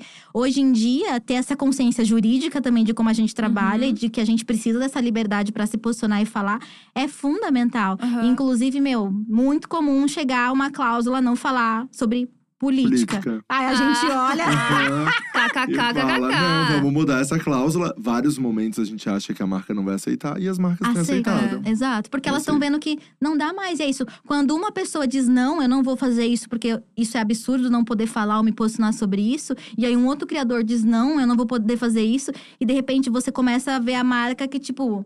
Óbvio, né? Se a marca. As, muitas das marcas, né? Elas têm essas, esses conselhos Uhum. caquéticos, conservadores e uma galera que tá, tipo, produzindo que é como a gente, que tá Uhum. pensando, que tá querendo transformar alguma coisa, que tá tentando melhorar a. É, Essa própria cláusula moral, ela veio porque a marca colocou pra gente. Exato. Então, se o influenciador fizer qualquer coisa, eu quero, como marca, poder me posicionar que eu sou contrário a isso. Então, a gente também pode Beleza. fazer a mesma coisa. Exato. Melhor pra né? nós. É, exato. É confortável pra todo mundo. É, fica É. tranquilo, porque né, nós, como influenciadores, vocês são uma pessoa. É. Uhum. Consegue ter muito mais controle sobre as ações de uma pessoa e uma, Uma marca. marca. Que são milhares de pessoas ali tomando Estão as em atitudes. vários lugares, né? Exatamente. Que tem isso também, estão em vários lugares. Então pode ser que numa loja específica deu uma Exato, grande cagada. aconteceu uma coisa. É. Então, E- tipo, é mas- muito difícil. E aí a gente observa, né? Existem marcas que a gente sabe aqui, né, Rafa? Que é um atrás do outro. E aí é, É. só não, não, não, Exato. não. Porque Sim. a- é Exato. claramente um problema estrutural, é um problema ideológico da marca. E aí a gente sabe que, tipo, não dá pra trabalhar. Mas é Sim. isso, quando um influenciador se posiciona e diz assim não, e o outro fala assim não, você muda esse É. mercado. E de repente é isso, não dá pra evitar que as pessoas se posicionem contra o governo em 2021, Aham. né, Exato. gente? Exato. Não, e é, é- Cara, isso é muito genial. Porque é uma coisa que eu aprendi na dica, inclusive, que, tipo, os teus nãos, eles valem muito mais do que os teus sim. Exatamente. É sobre as marcas que tu não trabalha que dizem mais sobre você do que as marcas que, você, trabalha. Exato. E, e realmente é muito desesperador, assim. Eu me lembro que o dia que eu brinquei com a Thaís, falando assim, nossa, ter valor é caro, né? Ter valor. Exato. Porque às vezes chegam os contratos mesmos, mesmo, que, tipo assim, coisa de, sei lá, três, quatro dígitos, e tu fica, puta, mas é que isso aqui no ano, hein? É, Isso aqui dividido pra 12 meses, hein? Dá uma grana boa. Só que realmente não vale. Não É. vale. Tipo assim, não vale a tua paz de espírito, não vale as coisas todas que você falou na internet caírem por terra agora, não vale você perder sua credibilidade. Acho que tem coisas que valem muito mais. É, e assim, a da mesma maneira que você fecha muitas portas, você abre muitas, né? Exato. Porque você tem todo um conhecimento e você tem todo um, um respaldo É. que as marcas procuram isso hoje em dia. Exato. É isso que as mar... O teu diferencial é justamente esse. E eu acho que tem um ponto também que as pessoas falam. Uma vez eu comentei isso, alguém falou, ah, mas você não faz mais do que a sua obrigação. E é verdade. No fim do dia, negar coisas absurdas, se posicionar politicamente, tendo o alcance que a gente tem, é a nossa obrigação enquanto, sei Uhum. lá, pessoas que existem em uma sociedade e que Uhum. estão vendo absurdos acontecerem e estão tentando influenciar de uma forma positiva. Então, no fim do dia, é, a gente não faz mais do que a nossa obrigação, se posicionando politicamente e chutando a marca dessas mar... chutando a cara dessas marcas Aham. que estão delirando, que estão Uhum. achando que estão em, tipo, um momento em que a gente aceitava tudo. Se antes, né, a TV, ou o rádio, ou as outras mídias, ou as revistas eram neutras, agora a gente tá, né, no mercado, na era do- da influência digital, né, da cultura de influenciadores, que nós somos pessoas, e como pe- pessoas a gente tem valores, a gente não é essa, essa mídia neutra que a marca, né, ai, e aí a gente vai aceitar direita, esquerda, Uhum. centrão e todo Uhum. mundo junto. Uhum. Então isso muda também a comunicação de uma forma ou de outra, e esse é o caminho. Exatamente isso. E fiquei pensando que uma das coisas que você traz muito em pauta nas suas redes, e enfim, no canal, em tudo, é brechó. Uhum. Que é uma coisa que eu amo, adoro. Exato. Acho muito legal. Adoro quando você coloca o preço das paradas. Eu fico tipo, gente, essa brusinha é dois reais, que legal. É. E como é que começou essa ideia de só usar brechó? De só trabalhar com isso? E como que é isso pra trazer esse conteúdo pro teu público? Porque existe preconceito contra brechó. As pessoas ficam falando que é roupa de defunto, ai, a energia tá ruim. Ah, a energia de É. gente que, que trabalha 12 É horas pra fazer uma brusinha não é. Não é Tá- tá ruim, né? suave, é. Total. Eu sempre usei roupa de brechó, porque, tipo, meu pai não tinha grana, esse contexto de vulnerabilidade socioeconômica. E aí, eu consumia roupa de brechó. Eu lembro que eu assistia muitas visões da Raven na TV e ela era costureira e eu achava os looks dela maravilhosos. Aí eu aprendi a costurar com, tipo, 14, 15 anos e comecei a reformar minhas roupinhas de brechó. Fui conseguir comprar uma máquina com a internet. Primeira vez que comprei uma máquina de 450 reais. Foi, tipo, o meu primeiro dinheirinho de tranças. Aí falei, uau, a internet tá me Legal. dando uma grana aqui, sabe? Legal. E aí, é, comecei a fazer conteúdo sobre isso, porque as pessoas me perguntavam muito: ah, você se veste? Quando você comprou? Eu, ai, brechó. Né? E as pessoas, mentira, mentira, mentira. Eu falava, verdade. E aí eu conhecia vários brechós. Inclusive, tem um brechó muito doido que hoje em dia ele é um ícone em São Paulo, né? E nem é de São Paulo, é de Guarulhos. E foi um brechó que eu conheci no meio da, da minha faculdade, né? Eu fui fazer trança e aí uma menina "Ah, tem um bazar super bom aqui no fundo. E é um bazar, tipo, no fundo de Guarulhos, de uma assistência. Não é, é, de um negócio de idosos. Como que Hum, chama? Asilo. Asilo. De um asilo, sim. É, japonês, então você tinha, tipo, muita, eles tinham muita doação e as roupas eram aquilo. E aí eu fui naquele Uau. brechó e falei, uh! Caraca, Roupa aquilo. aquilo. Ai, meu Deus, o café, socorro! Acontece, acontece com tudo. Acontece, não Já aconteceu problema, antes, gente? Nunca aconteceu, Nunca mas… aconteceu. Então não acontece. Vocês estão sendo legais, muito Uma vez a. Thalitinha só que cuspiu aqui é, pra todo mundo. Pelo menos foi pouco, pelo É. menos Você quer foi mais pouco, um? falando aqui. Deixa eu ver. Tem mais guardanapo ali? Vou Tem pegar lá. mais um, peraí. Eu, deixa que eu pego rapidão aquelas culpadas. Mas ainda bem que eu tinha bebido um pouquinho só. Ai, que. Obrigada, gente. Desculpa. Sinto muito. Imagina. Mas- Imagina, a gente passa o Pix depois. É, mas a gente troca o tampo da mesa depois. Mas esse brechó foi um babado, porque eu divulguei ele no meu canal.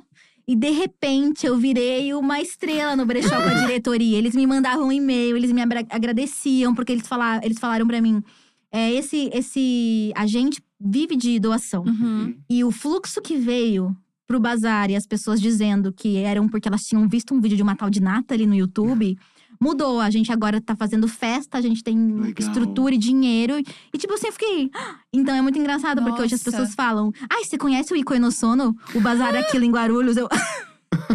eu conheço. Amor. Eu fui, eu tava lá.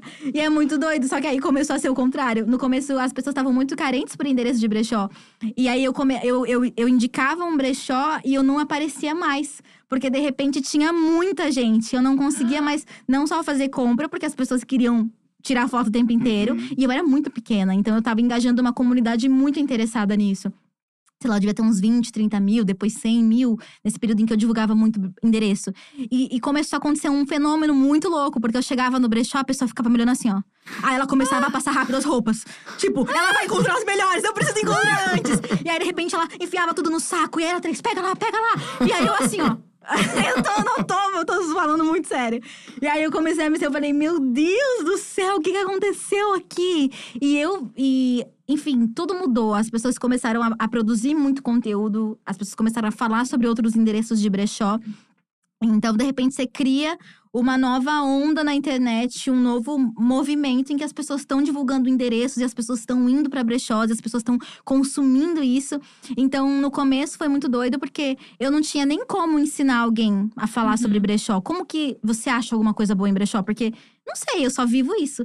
E aí eu comecei a fazer listas e conceitualizar. Ah, então tem peças que, tipo assim, como é que eu acho? Eu desenvolvi técnicas. Eu primeiro passo rápido um varal de roupas, uma arara de roupas. E aí, primeiro eu olho estampa. Gostei da estampa, sinto o tecido, vejo o tamanho. Porque aí eu consigo ir rápido, né? Definir o que eu gosto, existem tecidos que eu não gosto. Não pego algodão, porque o algodão geralmente tá todo esgarçado, as malhas esgarçadas. Então eu não preciso nem tirar a roupa do cabide, eu já sei se ela funciona ou não. Só que aí, né, isso acontece porque somos magras também. Uhum. E aí, esse outro dilema que eu entendi antes, no começo eu achava que brechó era revolucionário.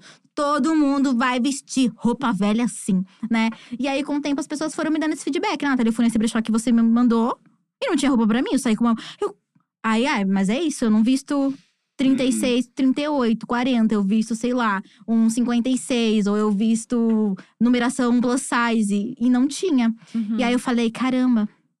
E aí eu também falava, né? Porque era o meu, a minha realidade.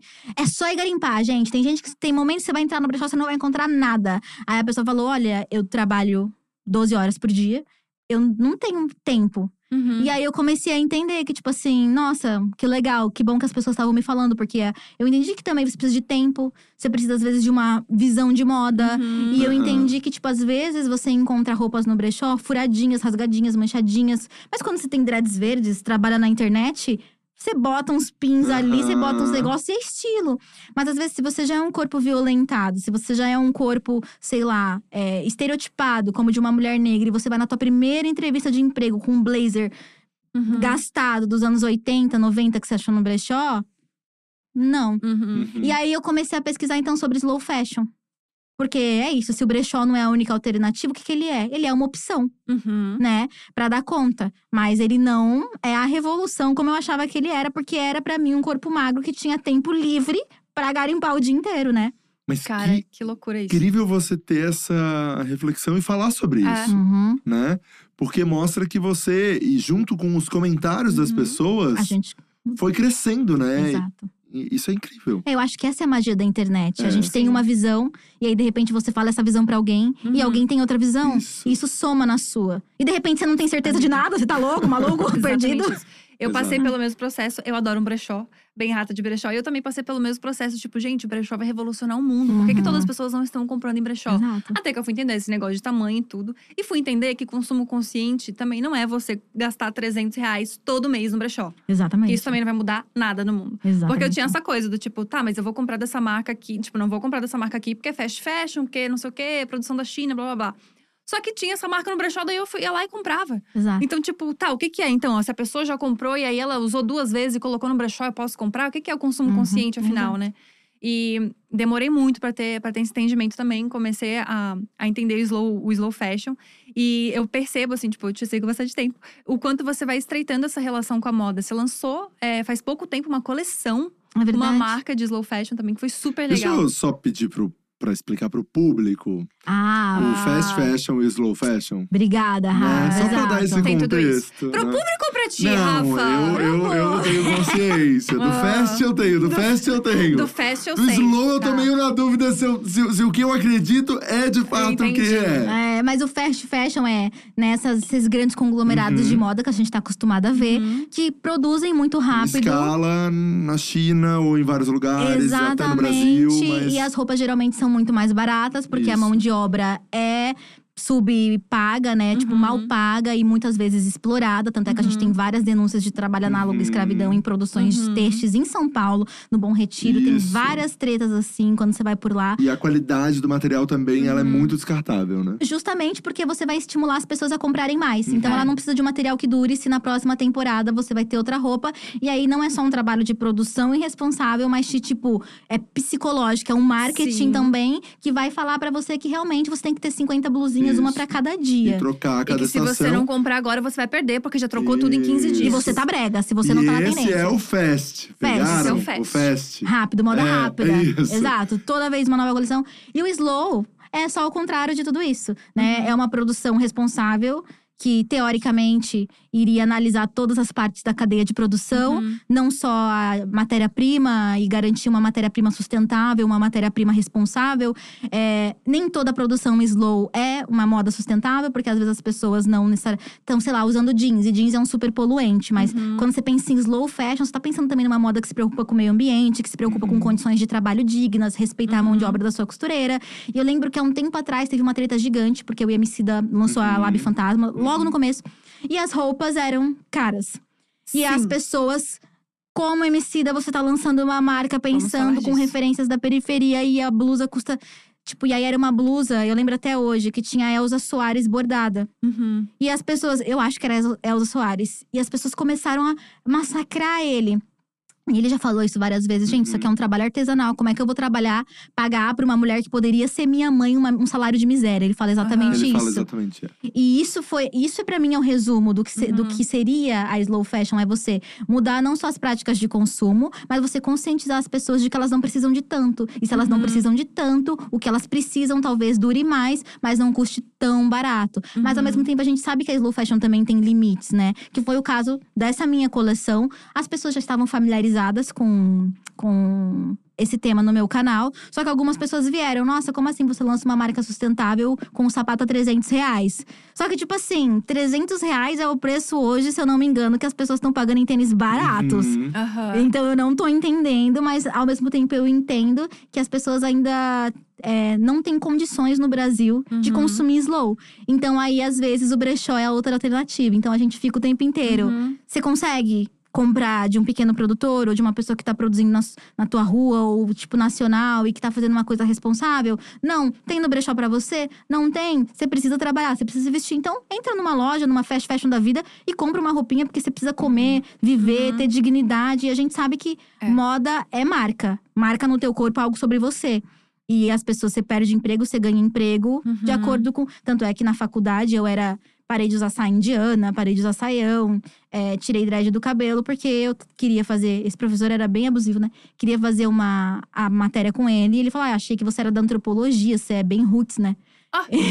Nossa. Porque eu era uma mulher negra, entre várias outras coisas. E aí eu só usava camisa social e calça social.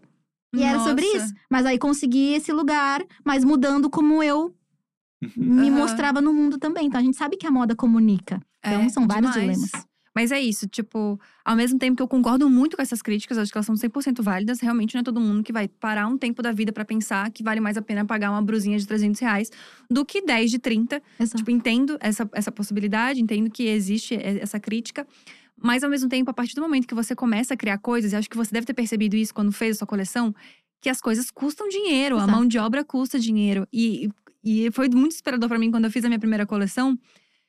Tecido é caro. Muito caro. Costureira é caro. Tipo, você pagar dignamente É, uma exato. pessoa é caro. É caro É- de acordo com o que a gente acha que Isso, deveria custar. isso, Exato. Porque quando você pega uma brusinha de 30 reais, você pensa. Onde é que se perdeu, então? Exato. Porque alguém não tá sendo pago. Uhum. Ou o tecido realmente não custa isso, ou, muito provavelmente, a costureira não tá sendo paga do jeito que ela deveria ser paga. Pra essa brusinha custar 30 reais, pra esse biquíni custar 15 reais, alguém perdeu no meio do caminho. Exato. Alguma, e não foi a marca. Uhum. Com toda certeza não foi a marca. Então eu passei por esse momento desesperador. E quando eu vi tua coleção, inclusive ganhei pantufas da Insecta também, que eu acho muito legal. É, quando eu vi essa coleção, eu pensei, nossa, que, que importante que estamos falando sobre isso, sabe? Estão falando sobre slow fashion, estão falando sobre brechó, e estão falando sobre essas possibilidades. Uhum. Porque eu acho que ainda é muito elitista essas possibilidades. Uhum. A possibilidade do slow fashion, a possibilidade disso, disso tudo, é muito a mais, é muito Exato. acima, sabe? Tipo, o que traz para as pessoas que não têm tanta condição financeira é o fast fashion. Uhum. É o que é mais prático, é o que tem a tendência, é o que Exato. você tem uma roupinha da moda que custa menos. É. Então é muito legal você falar sobre isso na internet. Eu sou É. muito fã quando você fala Uma coisa que eu não coisas. fiz foi falar mal da Shein, né? Que tá todo mundo Uhum. comprando. E aí, não falei mal. Não, não acho que constrói. Porque eu acho que ao mesmo tempo que as pessoas sabem que aquilo é feito em condições que talvez sejam Uhum. questionáveis. Mas ao mesmo também é uma generalização e uma xenofobia. Você achar que tudo que vem da China é fruto de trabalho Uhum. análogo à escravidão. Isso é, tipo, não é uma realidade Uhum. tão gene- generalizada como as pessoas. Ah, é China, é escravidão. Ou é do Uhum. Paraguai, é ruim. Uhum. Tipo, isso são estereótipos, Sim. né? Geolocalizados. E ao mesmo tempo, eu pensei assim, tá, por que, que as pessoas estão consumindo? E aí eu vi muitas mulheres gordas falando sobre isso. Uhum. Ao mesmo tempo que eu entendo, eu acho, dava pra consumir aqui. De fast fashion aqui, que sei lá, Uhum. não vai enviar Uhum. pelo mar CO2 nas alturas. Uhum. Mas é isso, não vai ser uma pessoa comprando ou não que vai mudar toda a Sim. indústria. E não vai ser uma pessoa deixando de comprar ou não que também vai mudar toda uma indústria. Uhum. É, quando eu comecei a fazer meus vídeos de apropriação cultural, às vezes eu vi uma pessoa branca na rua, ela, Nathalie, eu tirei meus dreads por causa de você, hein? Aí eu olhava pra ela e falei, mudou nada, mas é Ah. isso aí. Porque não era sobre ela. Era sobre é, marcas de moda que estavam fazendo isso, é sobre Uhum. capas de revista. Tanto é que eu até apaguei meu primeiro vídeo, as pessoas me dizem por que, que eu apaguei, porque eu acho que o conteúdo ficou muito pessoal. Uhum. Né? Não era o objetivo, mas as pessoas entenderam porque eu dei exemplo de pessoas. Eu falei, não era esse o objetivo. E aí eu fiz um segundo sobre o tema. Que eu falei, tipo, é sobre. A gente tá falando sobre o macro, a gente tá falando sobre pessoas Uhum. que têm a capacidade de influenciar e estão tomando decisões erradas. E estão usando de elementos e de, tipo, não só dreads ou trança, sabe? Quando vira hype. Mas, sei lá, religiões de matriz africana. E de repente uma marca desfila no São Paulo Fashion Week com várias guias de orixá em modelos. E, tipo, mano, isso não faz sentido, porque você Uhum. tá pegando de uma representação religiosa que é muito importante pra determinado tipo de pessoa e você tá usando isso pra vender dinheiro, sabe? Se apropriando de um discurso e de um algo que é sagrado pra Uhum. alguém. Então, eu acho que é a mesma coisa, não vai ser uma pessoa não deixando de comprar que muda as coisas, mas eu acho que a gente como influenciador tem alguma responsabilidade em às vezes só pensar, o que que dava para, o que que dá para eu fazer que reduz danos? Será que Uhum. tipo esse é o melhor lugar? Não tem um lugar no meio do caminho menos pior? Pra transformar Uhum. de alguma Exato. maneira. É, eu acho que o, o caminho que eu acho muito legal que você toma é. Hoje em dia, pelo menos, você tem muito esse lugar de conscientizar as pessoas sem julgar. Uhum. Tipo, acho que isso é muito importante. Você fala que existem outras possibilidades, que você não precisa fazer isso, mas não necessariamente que isso aqui é o correto, isso aqui é o errado. Que é o que eu vejo bastante gente fazendo ainda, principalmente sobre moda, né? É. É, mas eu acho que é, todo mundo passa por esse processo de tipo, esse aqui é o correto, as pessoas têm que fazer isso, e depois que a gente se toca que a realidade não é a mesma pra todo mundo. Os primeiros convertidos, né, gente? Os primeiros convertidos, É, exatamente. A isso. gente fica bem emocionado. Uhum. E aí a gente quer que todo mundo viva aquilo, porque aquilo é muito bom. É. E aí depois precisa de alguém pra, tipo, tirar o Uhum. sapatinho e botar o pé no chão, como diria Tia Mar. Exato. Exatamente isso. É, Nathalie, me fala uma outra coisa. Sobre redes sociais, eu sei que você tem um posicionamento muito é claro sobre o Insta- o Instagram, assim, Uhum. né? Eu acho que você já fez até posts que bombaram muito Uhum. quando você, né, ali na legenda explicou um pouco sobre como você ia lidar com esse novo algoritmo, Uhum. com todas essas coisas. É, como tem sido hoje pra você, assim, isso? Cara, eu vou dizer que esse é o momento que eu tô, assim, mais angustiada com o rumo da internet. Mais angústia. Fazia tempo que algo não me magoava. Uhum. Magoava, de tipo. No momento, as coisas me deixam com raiva e revoltada, e com vontade de chutar as coisas. Mas um, um mal-estar, uma angústia, foi uma das primeiras vezes que eu senti isso, dos, dos rumos das coisas, né? É, principalmente depois do Meta, né? Metaverso, que foi anunciado. E eu comecei a ler as coisas sobre aquilo, e aquilo começou a me dar um, um desgosto, me- começou a me dar um, um desespero, sabe? Por que, que as pessoas estão querendo avançar e o que é avanço tecnológico? Para que serve? Qual problema ele resolve? A gente acabou de vir de uma pandemia mundial em que as pessoas perderam o contato, a possibilidade de trabalhar e de repente próximas e que as pessoas pararam de, de- de ver as famílias Uhum. e ficaram totalmente submersas num ambiente virtual e muitas das pessoas não tiveram condições porque não tinham acesso à banda larga, 4G, Uhum. internet, sei lá, Equipamento, né? equipamento. E a gente viu isso acontecendo e prejudicando grande parte da população brasileira.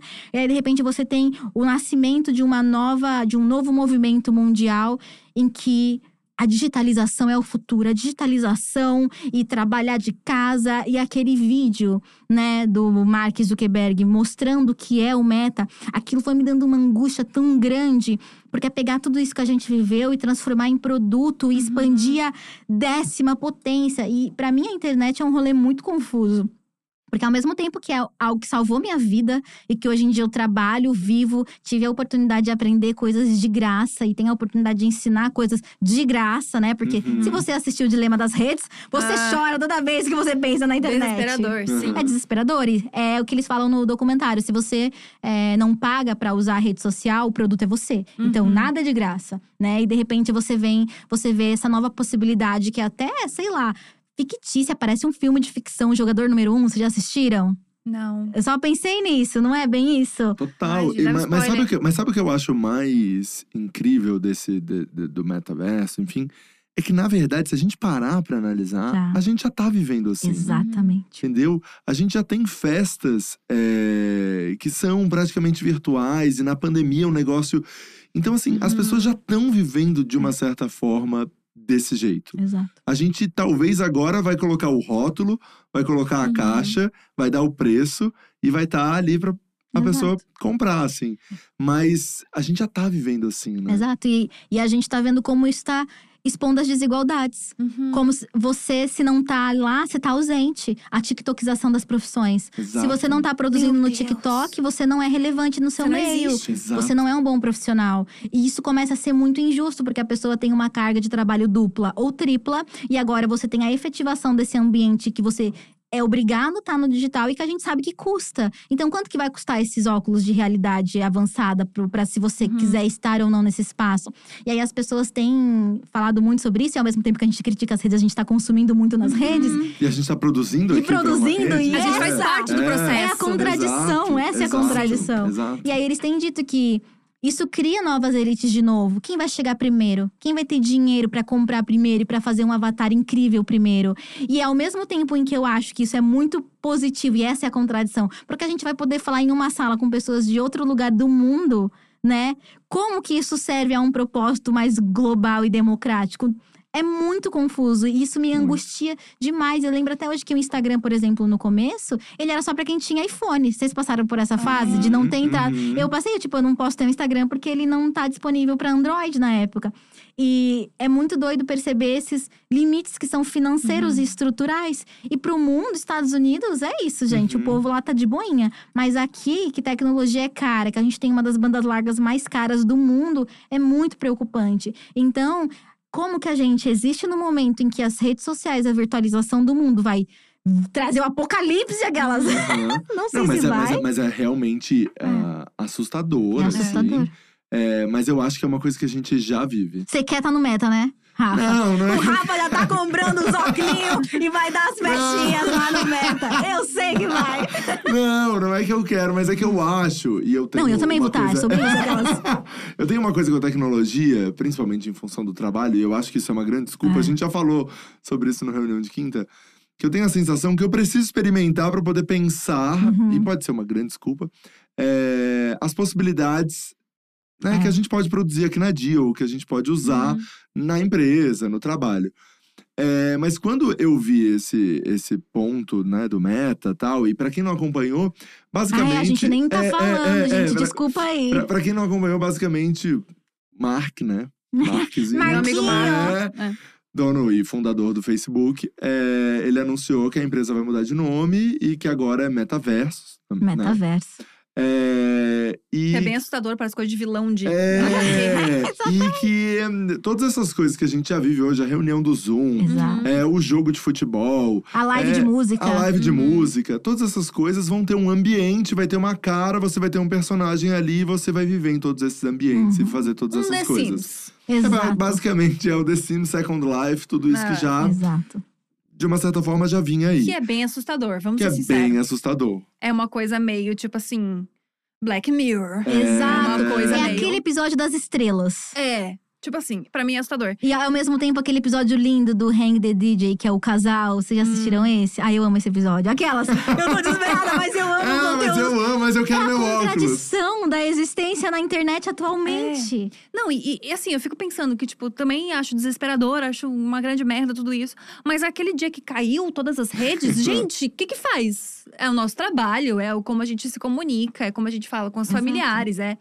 Mas não É um foi nível bom de também? dependência. Não Cara, foi, foi não foi bom. gostoso? Mas se durasse é. mais de dois, três dias. É, o caos estava estabelecido. Entendeu? Mas imagina se toda sexta eles desligassem. Nossa. Gente, Ou todo pegava domingo. fogo, era o The, o The Purge, sabe? O filme. A galera sair com machado Exato. no meio da rua, porque não ia poder xingar na isso. internet. Ia ter que procurar um psicólogo. Exato, Eu vi, exato. eu, assim, eu percebi que eu tava muito neurótica com a internet, meio desesperada É. com o trabalho, com isso, com o celular, de estar sempre conectado, quando eu me senti aliviada de pegar voo. Porque eu tinha que botar no modo ah, avião. exatamente. Eu já sei, assim, é ó, muito bom. Não é porque eu tô descansando, não é. É porque existe Você um tá motivo. inalcançável. É, existe um motivo de que eu não posso mexer no celular e as pessoas vão ter que entender isso porque eu tô no voo. Então eu não tô, tipo assim. E aí eu me lembro de, tipo assim, ficar em paz, sabe? Tipo, ai, tô aqui. Boa, eu já, che- eu já vou entrando no avião procurando o símbolo do Wi-Fi pra Oh, saber se tem na aeronave. mentira. O bom é que a gente tá com três pessoas aqui com perspectivas próximas e diferentes ao mesmo tempo. É. Porque como eu tenho essa tendência apocalíptica, eu sempre espero o pior, né? Porque é sobre isso, eu assisto esse tipo de conteúdo, eu adoro ficção apocalíptica, distópica, enfim. Uhum. Mas eu tenho medo, porque a gente assiste e lê isso achando que tá lá, no futuro. Uhum. Gente, como assim? Não é nem ano 3000 ainda, vocês já estão com esses rolês aqui? Ó, comprar umas roupas prata com certeza, hein? Que que é isso? Não temos nem carro voador e já estamos de vivendo em realidade virtual. É, faz o carro voador sentido. antes, Agiliza gente. pelo. O É. skate do Marty É, McFly. eu tô esperando isso desde a adolescência, na sessão da tarde. É. Vocês Até hoje precisam pensar, nada. vocês não pensam, né? E, cara, o que foi precisa resolver mesmo, a galera não resolve. Total. E foi tudo muito rápido, né? Porque, tipo assim, Muito a minha rápido. mãe não tinha um celular quando era mais nova, tá ligado? Tipo, não existia. Tinha que ligar por orelhão na rua pra ter a possibilidade de falar com alguém. Tipo, hoje em dia é, é- é absurdo você E eu- demorar pra falar com alguém. É. Que eu tô vendo uns negócios que aí a gente começa a ficar analfabeto digital. Blockchain. Blockchain, Bitcoin, essas mo- criptomoedas. Sem nada, sem E aí nada. eu comecei a tentar entender o que, que era isso. E aí descobri um rolê que chama NFT. Nunca ouvi ninguém falando, só li. Você já viu esse rolê? Não. É um rolê que aí a, a internet também tá dividida. Que, tipo assim, você desenvolve dentro desse mundo de blockchain, que eu não entendo direito o conceito, tô estudando, mas você desenvolve um código exclusivo e você dá esse código a algum item digital. Então, vamos supor que você é um artista, você fez uma arte digital. Ah, tá. E você deu um código. Uhum. Isso é super legal, porque é isso, não é porque tá na internet que é Uhum. oba-oba de todo mundo. Uhum. Se o cara fez a arte digital dele, ele que venda e Uhum. faça o que ele quiser com essa arte. Só que aí estão usando esse tipo de código e esses NFTs, que eu não sei se é assim que fala, porque eu só li, gente, não ouvi ninguém falando, não, né? É NFT mesmo. Pra colocar, tipo assim, em memes. Então, são memes que são exclusivos. A galera desenvolve um código que garante que aquele é o meme original e alguém leiloa aquele meme e as pessoas compram aquele meme. Mas aquele meme já tá espalhado na internet e todo mundo tem aquele meme. Então, qual o sentido de você criar um código de originalidade pra um meme que já é domínio público?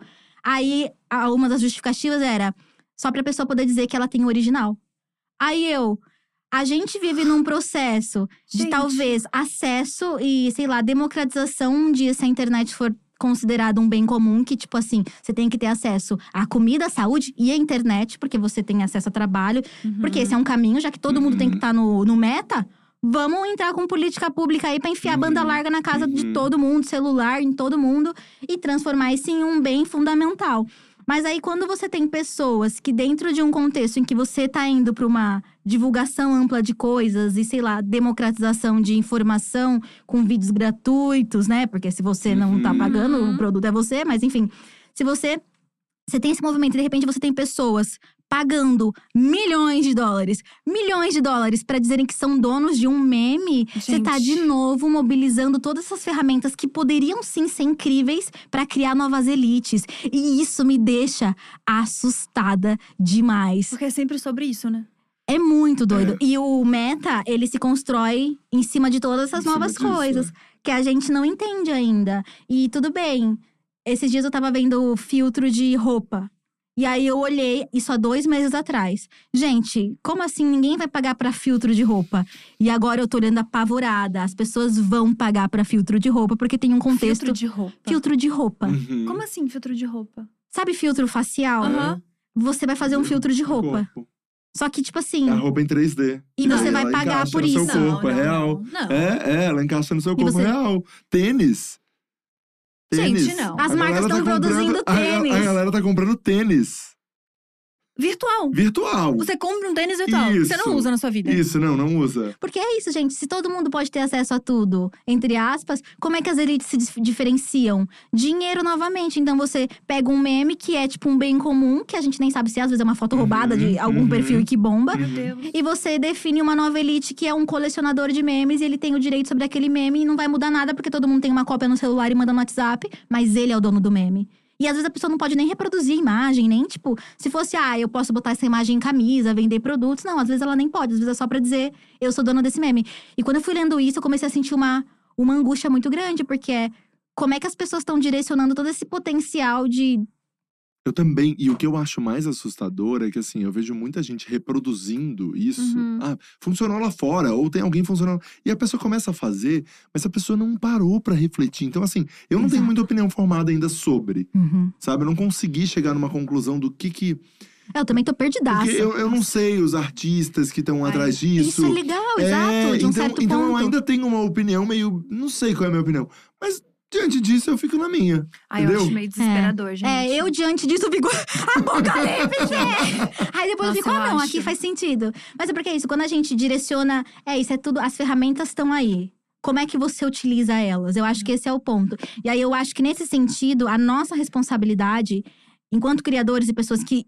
É isso, gente. Quando o meta sair, eu vou garantir meu arroba, entendeu? Vai que eu tenho que colocar Nathalie Neri underline 94. Eu não quero isso, eu quero Nathalie Neri, entendeu? Então eu tô falando, mas a gente vive nesse ambiente. Sim. E a gente sabe que vai ter uns rolê lá. O Rafa vai dar o fim de ano da dia no meta. e a gente vai ter que ir pra lá. A gente... Calça zoando, Rafa. Mas ao mesmo tempo, como é que a gente pega isso com esse movimento que tá tentando limitar e excluir mais pessoas? Como é que a gente transforma? Ai, gente. Essa é a pergunta, a resposta não tem pergunta. Mas a angústia tá aqui, na mesa. Exato. Ai, eu, eu fico meio desesperada, porque eu acho que a gente tá caminhando cada vez mais pra cada um tá sozinho na sua casa. E é isso, entendeu? Não Exatamente. existir mais, E não os corpos troca. todos sem contato. Essa é a realidade. E é muito louco, porque ao mesmo tempo que, que existe tudo isso, existe uma vontade meio que global das pessoas se conectarem mais É. com a natureza. Todo mundo saiu dos seus, dos seus É, apartamentos. E aí são esses os mo- os movimentos que contrabalançam. É, e aí, o que que, onde é. É. que já parar, sabe? Porque ao mesmo tempo que é isso, todo mundo queria sair de um apartamento pra ir pra uma casa, pra ter contato com o sol, pra ter contato com a Exato. grama. As pessoas sentiram falta disso durante a pandemia. Ao mesmo tempo, existe esse bagulho que de repente tu não precisa sair de casa pra fazer nada. Mano, É. você não precisa sair de casa pra fazer- mercado, pra comprar comida, pra ver um filme, pra nada. Você pode ficar na sua casa o resto da sua vida que você não vai ter problema. Vai chegar tudo na sua porta. Se você tem dinheiro. É, se É, você se tem você tem dinheiro. dinheiro, Exato. total. É. Mas entende que, tipo assim, o mundo tá caminhando pra cada vez mais ser você com você mesmo. E isso é bizarro. É bizarro, pra mim é completamente assustador. Mas falando em galera, em gente, em muita gente, Nathalie, me conta uma coisa. Como foi, é... pra gente falar um pouco de sexualidade? Hum. Você sempre se de- entendeu como uma mulher lésbica. Não me Não? entendi. Não? O Jonas veio aqui nesse podcast. Vamos expor. Então veio conta, nesse então podcast. Expõe. E o Jonas, ele é dramático, entendeu? E aí ele falou do nosso processo de se compreender. Aham. Porque quando a gente começou a se envolver ele não tinha passado pela transição, eu comecei a me questionar. Falei, gente, tô aqui apaixonada por uma, um corpo como o meu e tenho atração. E de repente ressignifiquei todas as minhas experiências anteriores, ou seja, não era admiração por aquela amiga, era uma atração Uhum. verdadeira. Entendi várias coisas e tava tentando entender o que eu era. Porque aí, você não é hétero, então qual que é a tua caixa? O povo Uhum. apontava, tipo, qual que é a tua Aham, caixa? a galera tem que colocar nas caixas. e aí eu fiquei, tá, vamos analisar as caixas. E eu estava num momento na que eu tava me aproximando dos coletivos LGBTs da minha universidade. E aí eu comecei a me identificar muito com esse conceito de heterossexualidade compulsória que todas as comunidades Uhum. trazem, né? Mas a, eu tava me aproximando de mulheres lésbicas que estavam falando sobre isso, me identificando com aquela narrativa. Não sabia o que eu era. Mas só que de repente eu fiquei com ódio de ter namorado homem a vida inteira, não estando confortável, homem cis principalmente. E aí eu falei assim, então eu acho que às vezes eu sou lésbica, né? Não sei. Mas aí, ao mesmo tempo que eu tava nesse processo, eu também comecei a refletir sobre, ah, então, né? Eu me apaixonei por essas pessoas. Eu não deveria não ter me apaixonado por elas, por mais que às vezes eu não sentisse atração. Porque pra mim era um conceito dado. Eu namorei, já namorei pessoas, eu falei, ah, essa pessoa é feia. Tudo bem saber que a pessoa é feia. Eu gosto dela. É meu princípio. Mas eu amo mesmo assim. Exato. É o que Então, a Gabi, ela vive Eu levo assim. isso em consideração. É. Meu, tipo de, meu tipo de homem é homem feio. Exato. E você sabe que aquela pessoa não é visualmente atraente pra uma sociedade, às vezes nem pra você. Mas isso não é um impeditivo, porque Mas você gosta de sentimento- estar com ela. E aí você Uhum. faz o quê? Aí você namora. E aí eu tinha isso. E eu tinha um momento em que, tipo, eu não sinto atração por este corpo específico. Mas eu gosto muito dessa pessoa. E isso me. E aí, juntou com a parte que eu tava na igreja, eu escolhi esperar, então eu tava super confortável. Eu também escolhi esperar. A Rafinha também, né, Rafinha? Eu também, eu escolhi esperar. esperar até a noite. ele é rápido, ele é rápido. Entendi, entendi. É muito bom, é isso. Aí. As coisas que ele fala, gente. Besteira, Não, né? nem Porque vou minha mãe tá começar. vendo, então mãe também. Jesus, tá? Mãe de Jesus, muito bom. Mãe da Gabi tá vendo, mas ela também escolheu esperar até hoje à noite. Tá sabendo de alguma coisa, não? Depois a gente fala. Ah, lá. gente, Mas aí? Nem sei onde eu parei agora depois de tudo isso. Não foi pra besteira, tava um negócio super sério. Não, tava é que- explanando não, o Jonas. Você tava falando Ah, sobre é, como você tava se entendendo ali, Ah. né? Isso. E aí eu tava entendendo que, tipo assim. Aí depois de muito. Aí eu desisti das caixas. Eu falei, "Hum, não entendo mais caixa nenhuma, porque me apaixonei por esses caras que eu namorei e não me arrependo. Sim. Me arrependo de não ter beijado outras bocas de outros gêneros, isso eu me arrependo, porque eu não sabia sobre isso. Mas era o processo que eu tava vivendo e tal. E aí eu talvez tenha comentado com o Jonas né, na época. Tipo, não, não foi um tempo que eu falei, ai, sou lésbica. Era tipo, eu me afinei com essa comunidade pra compreender esse processo de, tipo, às vezes não compreensão da sua sexualidade. Quando você é adolescente, de repente só quero beijar mulher. E eu tava nesse momento. E aí, o Jonas usa isso pra dar um drama. ah, pra deixar Uma a história apimentada na história. cinematográfica. Obrigada. Mas, É. mas na verdade, o processo que tava é que quando ele é, compreendeu a transexualidade dele, eu tava muito confusa. E aí eu falei, tá, eu tô aqui como uma pessoa LGBT, agora você vai me obrigar a viver como uma pessoa hétero? Então era mais sobre LGBT versus hétero, não lésbica versus hétero, sabe? Eu passei, não passei, não tive, não fui, não falei, né? Mas eu, tipo, estava me aproximando e compreendendo o que eu poderia ser. Tanto é que ele fala que, tipo assim, quando a gente. Quando eu me apaixonei por ele, eu tava na igreja. Porque, tipo assim, a gente se conheceu no fake. Ele falou, vocês podem ir conferir o outro lado da história, né? Mas assim, não confia em tudo. Aquelas... Mentira, confia. Mas o Jonas é um escritor, então ele Deu dá uma um... romantizada. Ele gosta. Ele gosta. E aí, era um processo que, tipo, eu tava na igreja. Ele também… Ele tava, tipo… Lá no fake. E antes a gente tinha se conhecido em 2008. Ele namorava e eu não. E eu não era nada da igreja. Só que quando a gente se re- reencontrou em 2011, eu estava num relacionamento noiva. Meu Deus. E estava na igreja, porque eu era muito da igreja. E pessoas muito da igreja, quando são jovens, querem casar logo, porque, né? Resolveram Não, esperar, resolveu né? esperar E, é, e não foi até a noite. Resolvi esperar até os 17 no máximo. Porque se esperar muito, gente, é o que tá acontecendo. Calma, não é assim, Jesus. Mas é, a gente zoa, tem, tem inclusive cristãos vão se sentir super ofendidos com isso. Exato. Mas é a realidade. Você que casa aos 20 anos, você sabe que é sobre isso. É, exato. Ou às vezes você encontrou seu varão, pode ser isso. pode ser isso. Eu amei que ela pa- pausou a- a- o riso e falou sério. Ou às vezes encontrou o varão. Encontrou Pode o varão. ser. Não é generalizado, mas É. que isso acontece. O fogo do Espírito Santo não, Exato. Não é só do espírito que tem, tem Ah. outros fogos na igreja também. Então, somos todos humanos. E aí, nesse processo de entender o que que eu tava, eu não falei pra ele, mas a gente, né, a gente turnava no RPG. E os nossos personagens sempre se pegavam. Ah. Nas, do- nas tramas, porque RPG de fake, você escrevia uma história junto com a pessoa. Então era tipo um livro escrito em conjunto. Eu tenho todos esses até hoje, que eu Ah, que tudo. meu. Deus. E a gente construía histórias que no fim era só pra descrever pegação. Uhum. E aí eu fiquei, meu Deus, tem algo queimando em mim, Senhor, repreende. O que que é isso? O que que é esse sentimento? Espera, espera, Eu espera. escolhi esperar, mas eu tava apaixonada e eu não queria assumir isso. Foi até quando eu abri a, a conversa e falei pro meu ex, tipo, olha, eu acho que eu, eu me senti atraída por um- uma mulher, eu acho que eu sou bi. E aí ele falou, ai, que legal, tipo, porque ele tava fetichizando, né? Então, eu passei por esse processo de entender o que tava acontecendo. E aí eu entendi que, tipo, mesmo nunca tendo visto ele, eu tava muito apaixonada. E eu tinha jejuado e orado. E Deus falou: é isso, vai viajar pra Minas e beijar aquela boca. Aí eu falei: tá bom. E aí ele fala. Como se ele tivesse me roubado. de- Uhum, é. eu, tava noiva cristã evangélica e ele era tão sexy e sedutor que eu desisti de Deus por ele. Essa é a história que ele conta. Mas eu tava num processo de reflexão e compreensão do que eu tava vivendo, né? Então, tipo assim, por mim eu continuaria com ele na igreja, mas ele disse que eu abandonei a igreja pra viver o grande amor com ele. tipo, e foi assim, mas na perspectiva dele é muito mais emocionante do que foi na minha. A minha foi uma, uma viagem, assim, de autoconhecimento e espiritualidade. Então é isso. O Jonas não coloca tempero na comida, mas nas histórias. É, ele dá uma ele temperada e põe uma pimenta, né? É, Ele já bota o negócio. Não, achei isso maravilhoso. É, agora, é, nesse momento do podcast, era o momento que eu ia fazer o meu teste. Não vai dá, dar. gente. Mas não vai dar. Não vai dar, gente. Eu já sei de tudo, galera. É... E eu vou manipular vocês, Isso. porque eu não vou conseguir ser honesta. Nathalie assistiu, É. então ela sabe exatamente na hora da água, a forma da água, ela já ia É. dar a letra ia. aqui. Nathalie foi muito sincera quando chegou aqui, falando: gente, eu vou, ou eu manipulo vocês, ou realmente a gente não faz Mas esse então teste. vamos saber aquelas outras duas. Nathalie, Vamos. você iria pro BBB? Não, Não? não iria pro BBB, porque eu já não aguento nem com o povo que me, me assiste, né?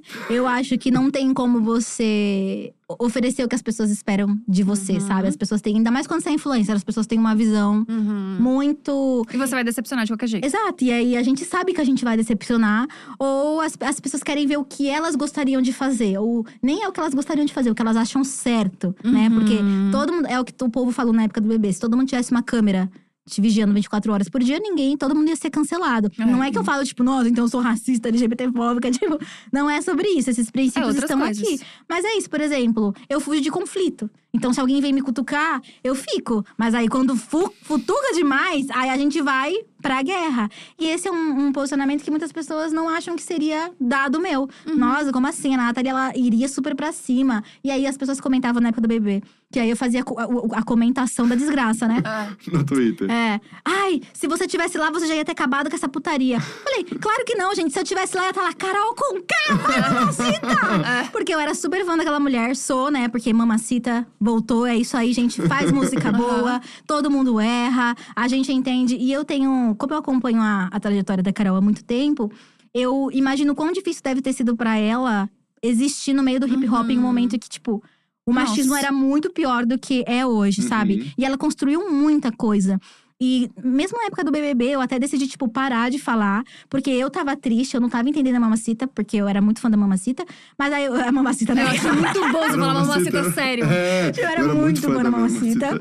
E aí eu só parei, porque me machucou muito, eu não tava entendendo aquilo. Só que eu falei, eu entendo o que que é às vezes me perder numa persona. E às vezes a gente não sabe quando a gente pode se mostrar de verdade. Com certeza ela teve que ser a mulher que enfiava e machucava e batia e falava A mais B pra ser respeitada. Só que às vezes num contexto que a gente tava achando que não precisava, mas ela É. tava tendo uma outra visão. A gente tava aqui onipresentes É, e onipotentes. É uma visão de ambientes, dentro é. mesmo do bagulho. Que a gente não Exato. tem como ter, entendeu? E é isso, tipo, o quanto que ela não precisou, tipo, entrar com uma coraça, entrar com, tipo assim, uma Com armadura, certeza. tá ligado? De tanto que ela já não sofreu em diversos ambientes, enfim.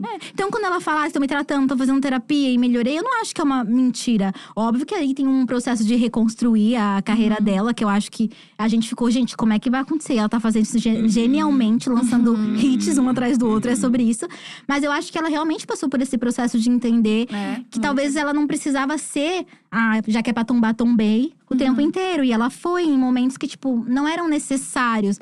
Mas aí é isso, a gente não tem inteligência emocional, às vezes, pra entender quando parar em um momento em que a gente tá muito afetado. Eu, várias vezes, fiz várias coisas e depois de muito tempo eu pensei, nossa, que desnecessário ter me comportado daquele jeito. Não, não precisava. Mas é porque a gente para, a gente pensa, a gente vê. A gente não tá com milhões de pessoas apontando o dedo na tua cara e dizendo que você é um monstro. E no fim do dia, né, a gente sabe que como uma mulher preta, ela recebeu um hate que foi, tipo, Muito a mais. muito a mais do que qualquer outra pessoa. Então, mamacitters, aquelas. Mamacita. E, e você tá agora participando de um reality como é jurada verdade, meu fixa. Deus, é. E eu sempre admirei o teu trabalho, assim, muito, você sabe disso. Mas no Switcher, quando você pegava o microfone naquela bancada pra falar, eu falava no ponto dos meninos, deu meu Deus. Ela começa a frase, a frase tá perfeita, tá Ah. construída, ela entrega. Nathalie, como tá sendo fazer o corrida? Nossa, tá sendo um, um rolê emocional. Porque é isso. Lembra quando eu falei que as pessoas tinham medo de mim? Uhum. E que aí, por conta disso, eu entupi a minha fluência, eu parei de. Eu comecei a ficar com medo. Será que eu me comunico errado? Será que eu sou errada? E aí, a gente sabe que o público dos meninos é muito de boa. E os meninos até falam, a gente falou isso no Divan com a Diva, que eles ficaram surpresos quando eu disse que eu assistia eles. Porque é isso, na época eu tava mostrando só um lado meu na internet, mas eu tenho um outro lado que gosta de rir, todo mundo tem. Todo mundo gosta de Uhum. comédia, entretenimento, zoar as coisas que os famosos fazem, às vezes que são meio absurdas, sem ofender ninguém. Uhum. Mas, tipo, eu gostava do conteúdo deles, então. E, e o fato deles terem se surpreendido também com isso naquela época Uhum. me fez questionar: será que as pessoas têm essa visão sobre mim? Uhum. De que eu ainda sou essa pessoa que você teme ou que é chata, mas ao mesmo tempo, aí eu vou ser a pessoa fofa, ai, lindo. Eu não sou essa pessoa. Uhum. Inclusive, eu adoro quando as pessoas falam: o que, que você acha do meu trabalho? Eu adoro me intrometer e falar exatamente o que eu acho. Olha, eu acho que ficou uma bosta. Nossa, eu acho que ficou genial. Porque eu gostaria que as pessoas fizessem isso comigo. E tem gente, o Jonas às vezes diz: ai, você às vezes é muito bruta.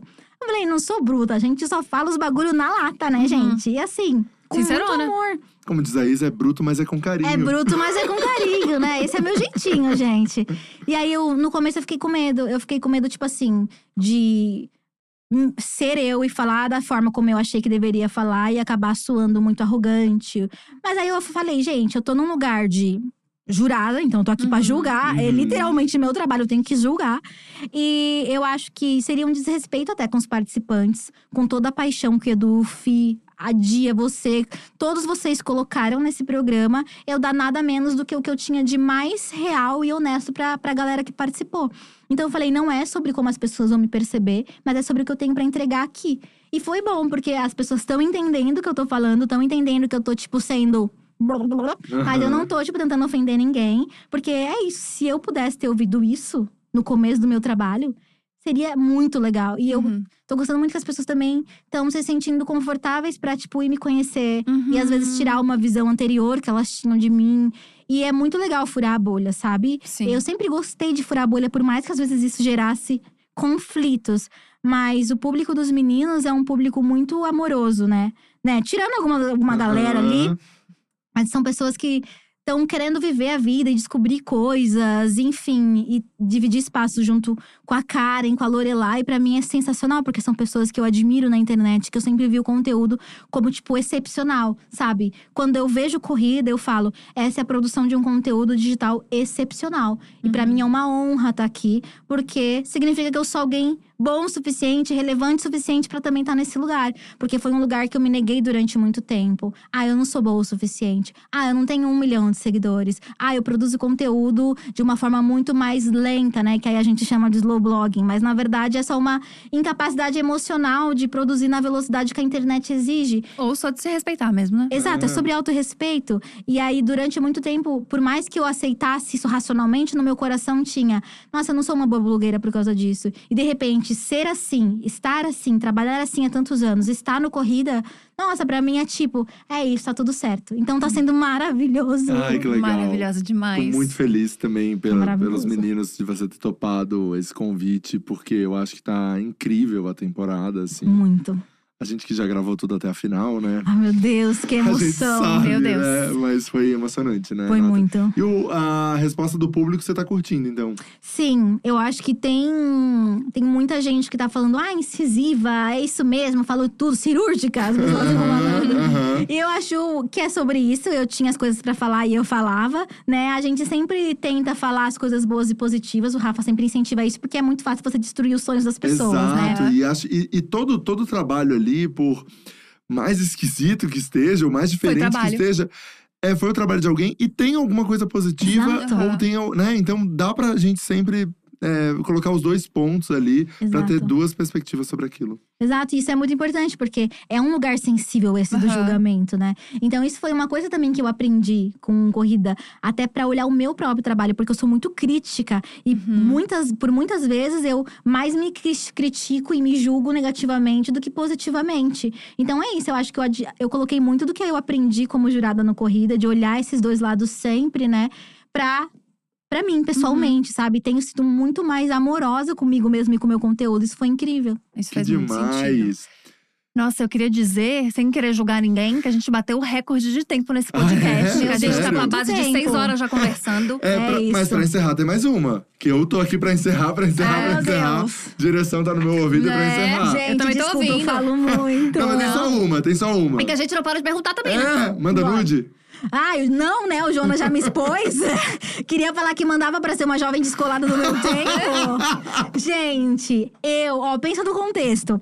Eu, religiosa, acabei de sair da igreja, sair do armário. esperar. Resolvi esperar. Eu fui de resolvi esperar pra sair do armário em ter incêndios sociais. Pra morar numa república que a galera dava beijo triplo e fazia suruba no quarto do lado. Então eu tava me, des- me descobrindo, entendendo a minha sexualidade e vendo todo aquele caos acontecer. E aí eu encontro alguém tão tímido quanto eu no interior de Minas Gerais. E a gente se encontrou pela primeira vez sem ter feito uma chamada de vídeo. Eu tinha uma foto do Jonas de lado. Foi isso, eu só tinha isso. E a gente se falava por áudio. E já tinha webcam na época, gente. Já dava pra mandar foto. Era pra... timidez mesmo. Era, era tipo, eu não sei lidar com isso. Eu acabei de vir da igreja, eu tava esperando até ontem, tipo, Eu anteontem. escolhi esperar e agora, de repente, é tudo E, rápido. tipo assim, e não, não que eu não tenha, tipo, pensado na minha sexualidade antes. Eu pensava, porque eu tive outros relacionamentos e eu era um. Eu sou uma pessoa sexual, não sou uma pessoa sexual. Mas eu tinha os preceitos da igreja lá, e aí eu tinha também a não compreensão de como os jovens estavam se relacionando. E aí, de repente, a gente começa a se envolver, eu vejo tudo aquilo na universidade, começa a refletir sobre tudo, e a gente engata num namoro seríssimo. E aí, de repente, e a gente era muito. No começo, né? Um relacionamento à distância não tem o físico. E a gente se alimentava muito intelectualmente. Nós dois temos a Vênus em gêmeos. Então a gente se atrai muito pela, pelas ideias, pelas conversas. É intelectual, é tipo, nossa, você falou uma coisa muito inteligente, tira a roupa. Não é manda um nude, tira a roupa. É tipo, cara, você, seu cérebro é muito gostoso. e é tipo, e é muito, a gente sempre teve isso. Então a gente não passou por essa fase. E é muito doido pensar que, tipo, não é. A gente não teve. Quando quando eu descobri que as pessoas mandavam muitos nudes, eu fiquei, oh, meu Deus! A sociedade a Gabi, avançou tão guria, a Gabi, tu rápido. tem que Rafa ver. manda A Gabi, muito. ela adora. Tem que ver como? Tu tem? Como assim tem que ver? Tem que ver o quê? Eu não tenho, mas eu já vi, né? Já mandei nude pro Rafa. Mentira, gente! Mas foi nude de saúde, nude técnico. O que, que é isso? Que conceito é esse? Nude técnico. Não, tem vários foi tipos de quando nude. o silicone entrou, Entrou silicone e. daí a pele, a pele esticou. Aí eu mandei Aham. nude técnico. Falei, olha como tá. Olha a pele, técnico. era um brilho. Era um brilho. Muito olhinho, né? Era, um brilho da pele, assim. um brilho- brilho De da pele. beleza. É. Reluzente, reluzente. Ai, não quero mais falar sobre isso. Reluzente. Mas enfim, foi um nude sem conotação sexual. É um Entendi. nude de trabalho. Um nude de trabalho. É, até porque eu nude não de tinha trabalho. expectativa ali, É, né? um nude industrial. É, ela também não tava pensando assim, meu, vou conquistar Não, o Rafa agora, agora. Não agora ele tá na minha. Agora tá na minha. não foi, não foi. Meu Deus, eu não foi, infelizmente não foi. Bom, é isso, é né? isso, é sobre isso. Vamos encerrar aqui. Vamos encerrar com isso aqui. Depois do nude técnico, é sobre isso. Nathalie, muito obrigada. Foi um Ai, prazer conversar agradeço, contigo. Eu ficaria mais gente. seis horas falando com você. Ai, que coisa obrigada. impressionante. Muitas reflexões, né, gente? Ficamos Muitas. cabeçudos hoje. Muito. Nossa. E eu também já te falei isso algumas vezes, mas é uma honra incrível ter você no casting da Dia. Ai, pra mim também. Eu fico muito, muito feliz com tudo que a gente te convida e que você topa e que a gente tá trabalhando junto. Eu realmente fico emocionado de saber que a Dia começou há oito anos atrás, sempre é, valorizou tudo isso que a gente faz hoje e saber que a gente tem pessoas como você acreditando Uhum. junto com a gente nessa história. É. É incrível, Nathalie. Ai, gente, Obrigado. ó, e esse é o meu momento também, porque você vê aqui Rafa Dias, moreno alto, bonito e sensual, empresário, e você acha que ele é só um rostinho bonito e bem sucedido. Mas eu já te falei várias vezes o quanto você me salvou, né? No momento de caos, no momento de insegurança, de não entender o que estava acontecendo. O Rafa pegou na minha mão, ele falou: Eu vou te falar. E ele foi honesto, ele me falou tudo que ele enxergava como problema no que eu tava fazendo no trabalho, e não só fez isso como me indicou uma saída e me indicou um caminho. E se não fosse isso, eu não teria conseguido me reerguer, eu não teria conseguido voltar a produzir com paixão e com alegria. Então, você tem um olhar muito carinhoso com todos os criadores daqui. E pra mim, a Dia, gente, é um ambiente assim que você entra, as pessoas são verdadeiramente apaixonadas pelo que elas fazem e acreditam. Então, Rafa, pra mim é uma honra. Tudo que vocês chamarem, eu vou estar aqui, né, gente? Porque a Dia é maravilhosa. É incrível! É o dia verso. É, o dia ver... O É dia verso, hein? Já- mas ela já disse uma coisa aqui que eu já tô agora aqui matutando. Que é a Ai, não vai festa- fazer, não. Não, é a festa, de festa final de ser. ano. Mas não, mas vamos fazer física. Ai, pelo vamos amor de Deus, física, um salgadinho. PCR, isso aí. É. Boquitos, salgadinho, tudo É isso. isso. Obrigado, gente. Vocês são maravilhosos. Obrigada. Rafinha, sempre um prazer inenarrável. Nathalie, perfeita. Manda um beijo pro Jonas, inclusive. Não é porque ele Isso. deu uma temperada na história. É, também que ele não deu uma fez valer. pimentada. Inclusive, se você ficou curioso pra saber o que, que o Jonas falou aqui, a gente tem um vídeo completo também. A gente tem todos os áudios nas plataformas de áudio. Espero que você tenha gostado desse podcast. A gente se vê na próxima. Um beijo grande e até!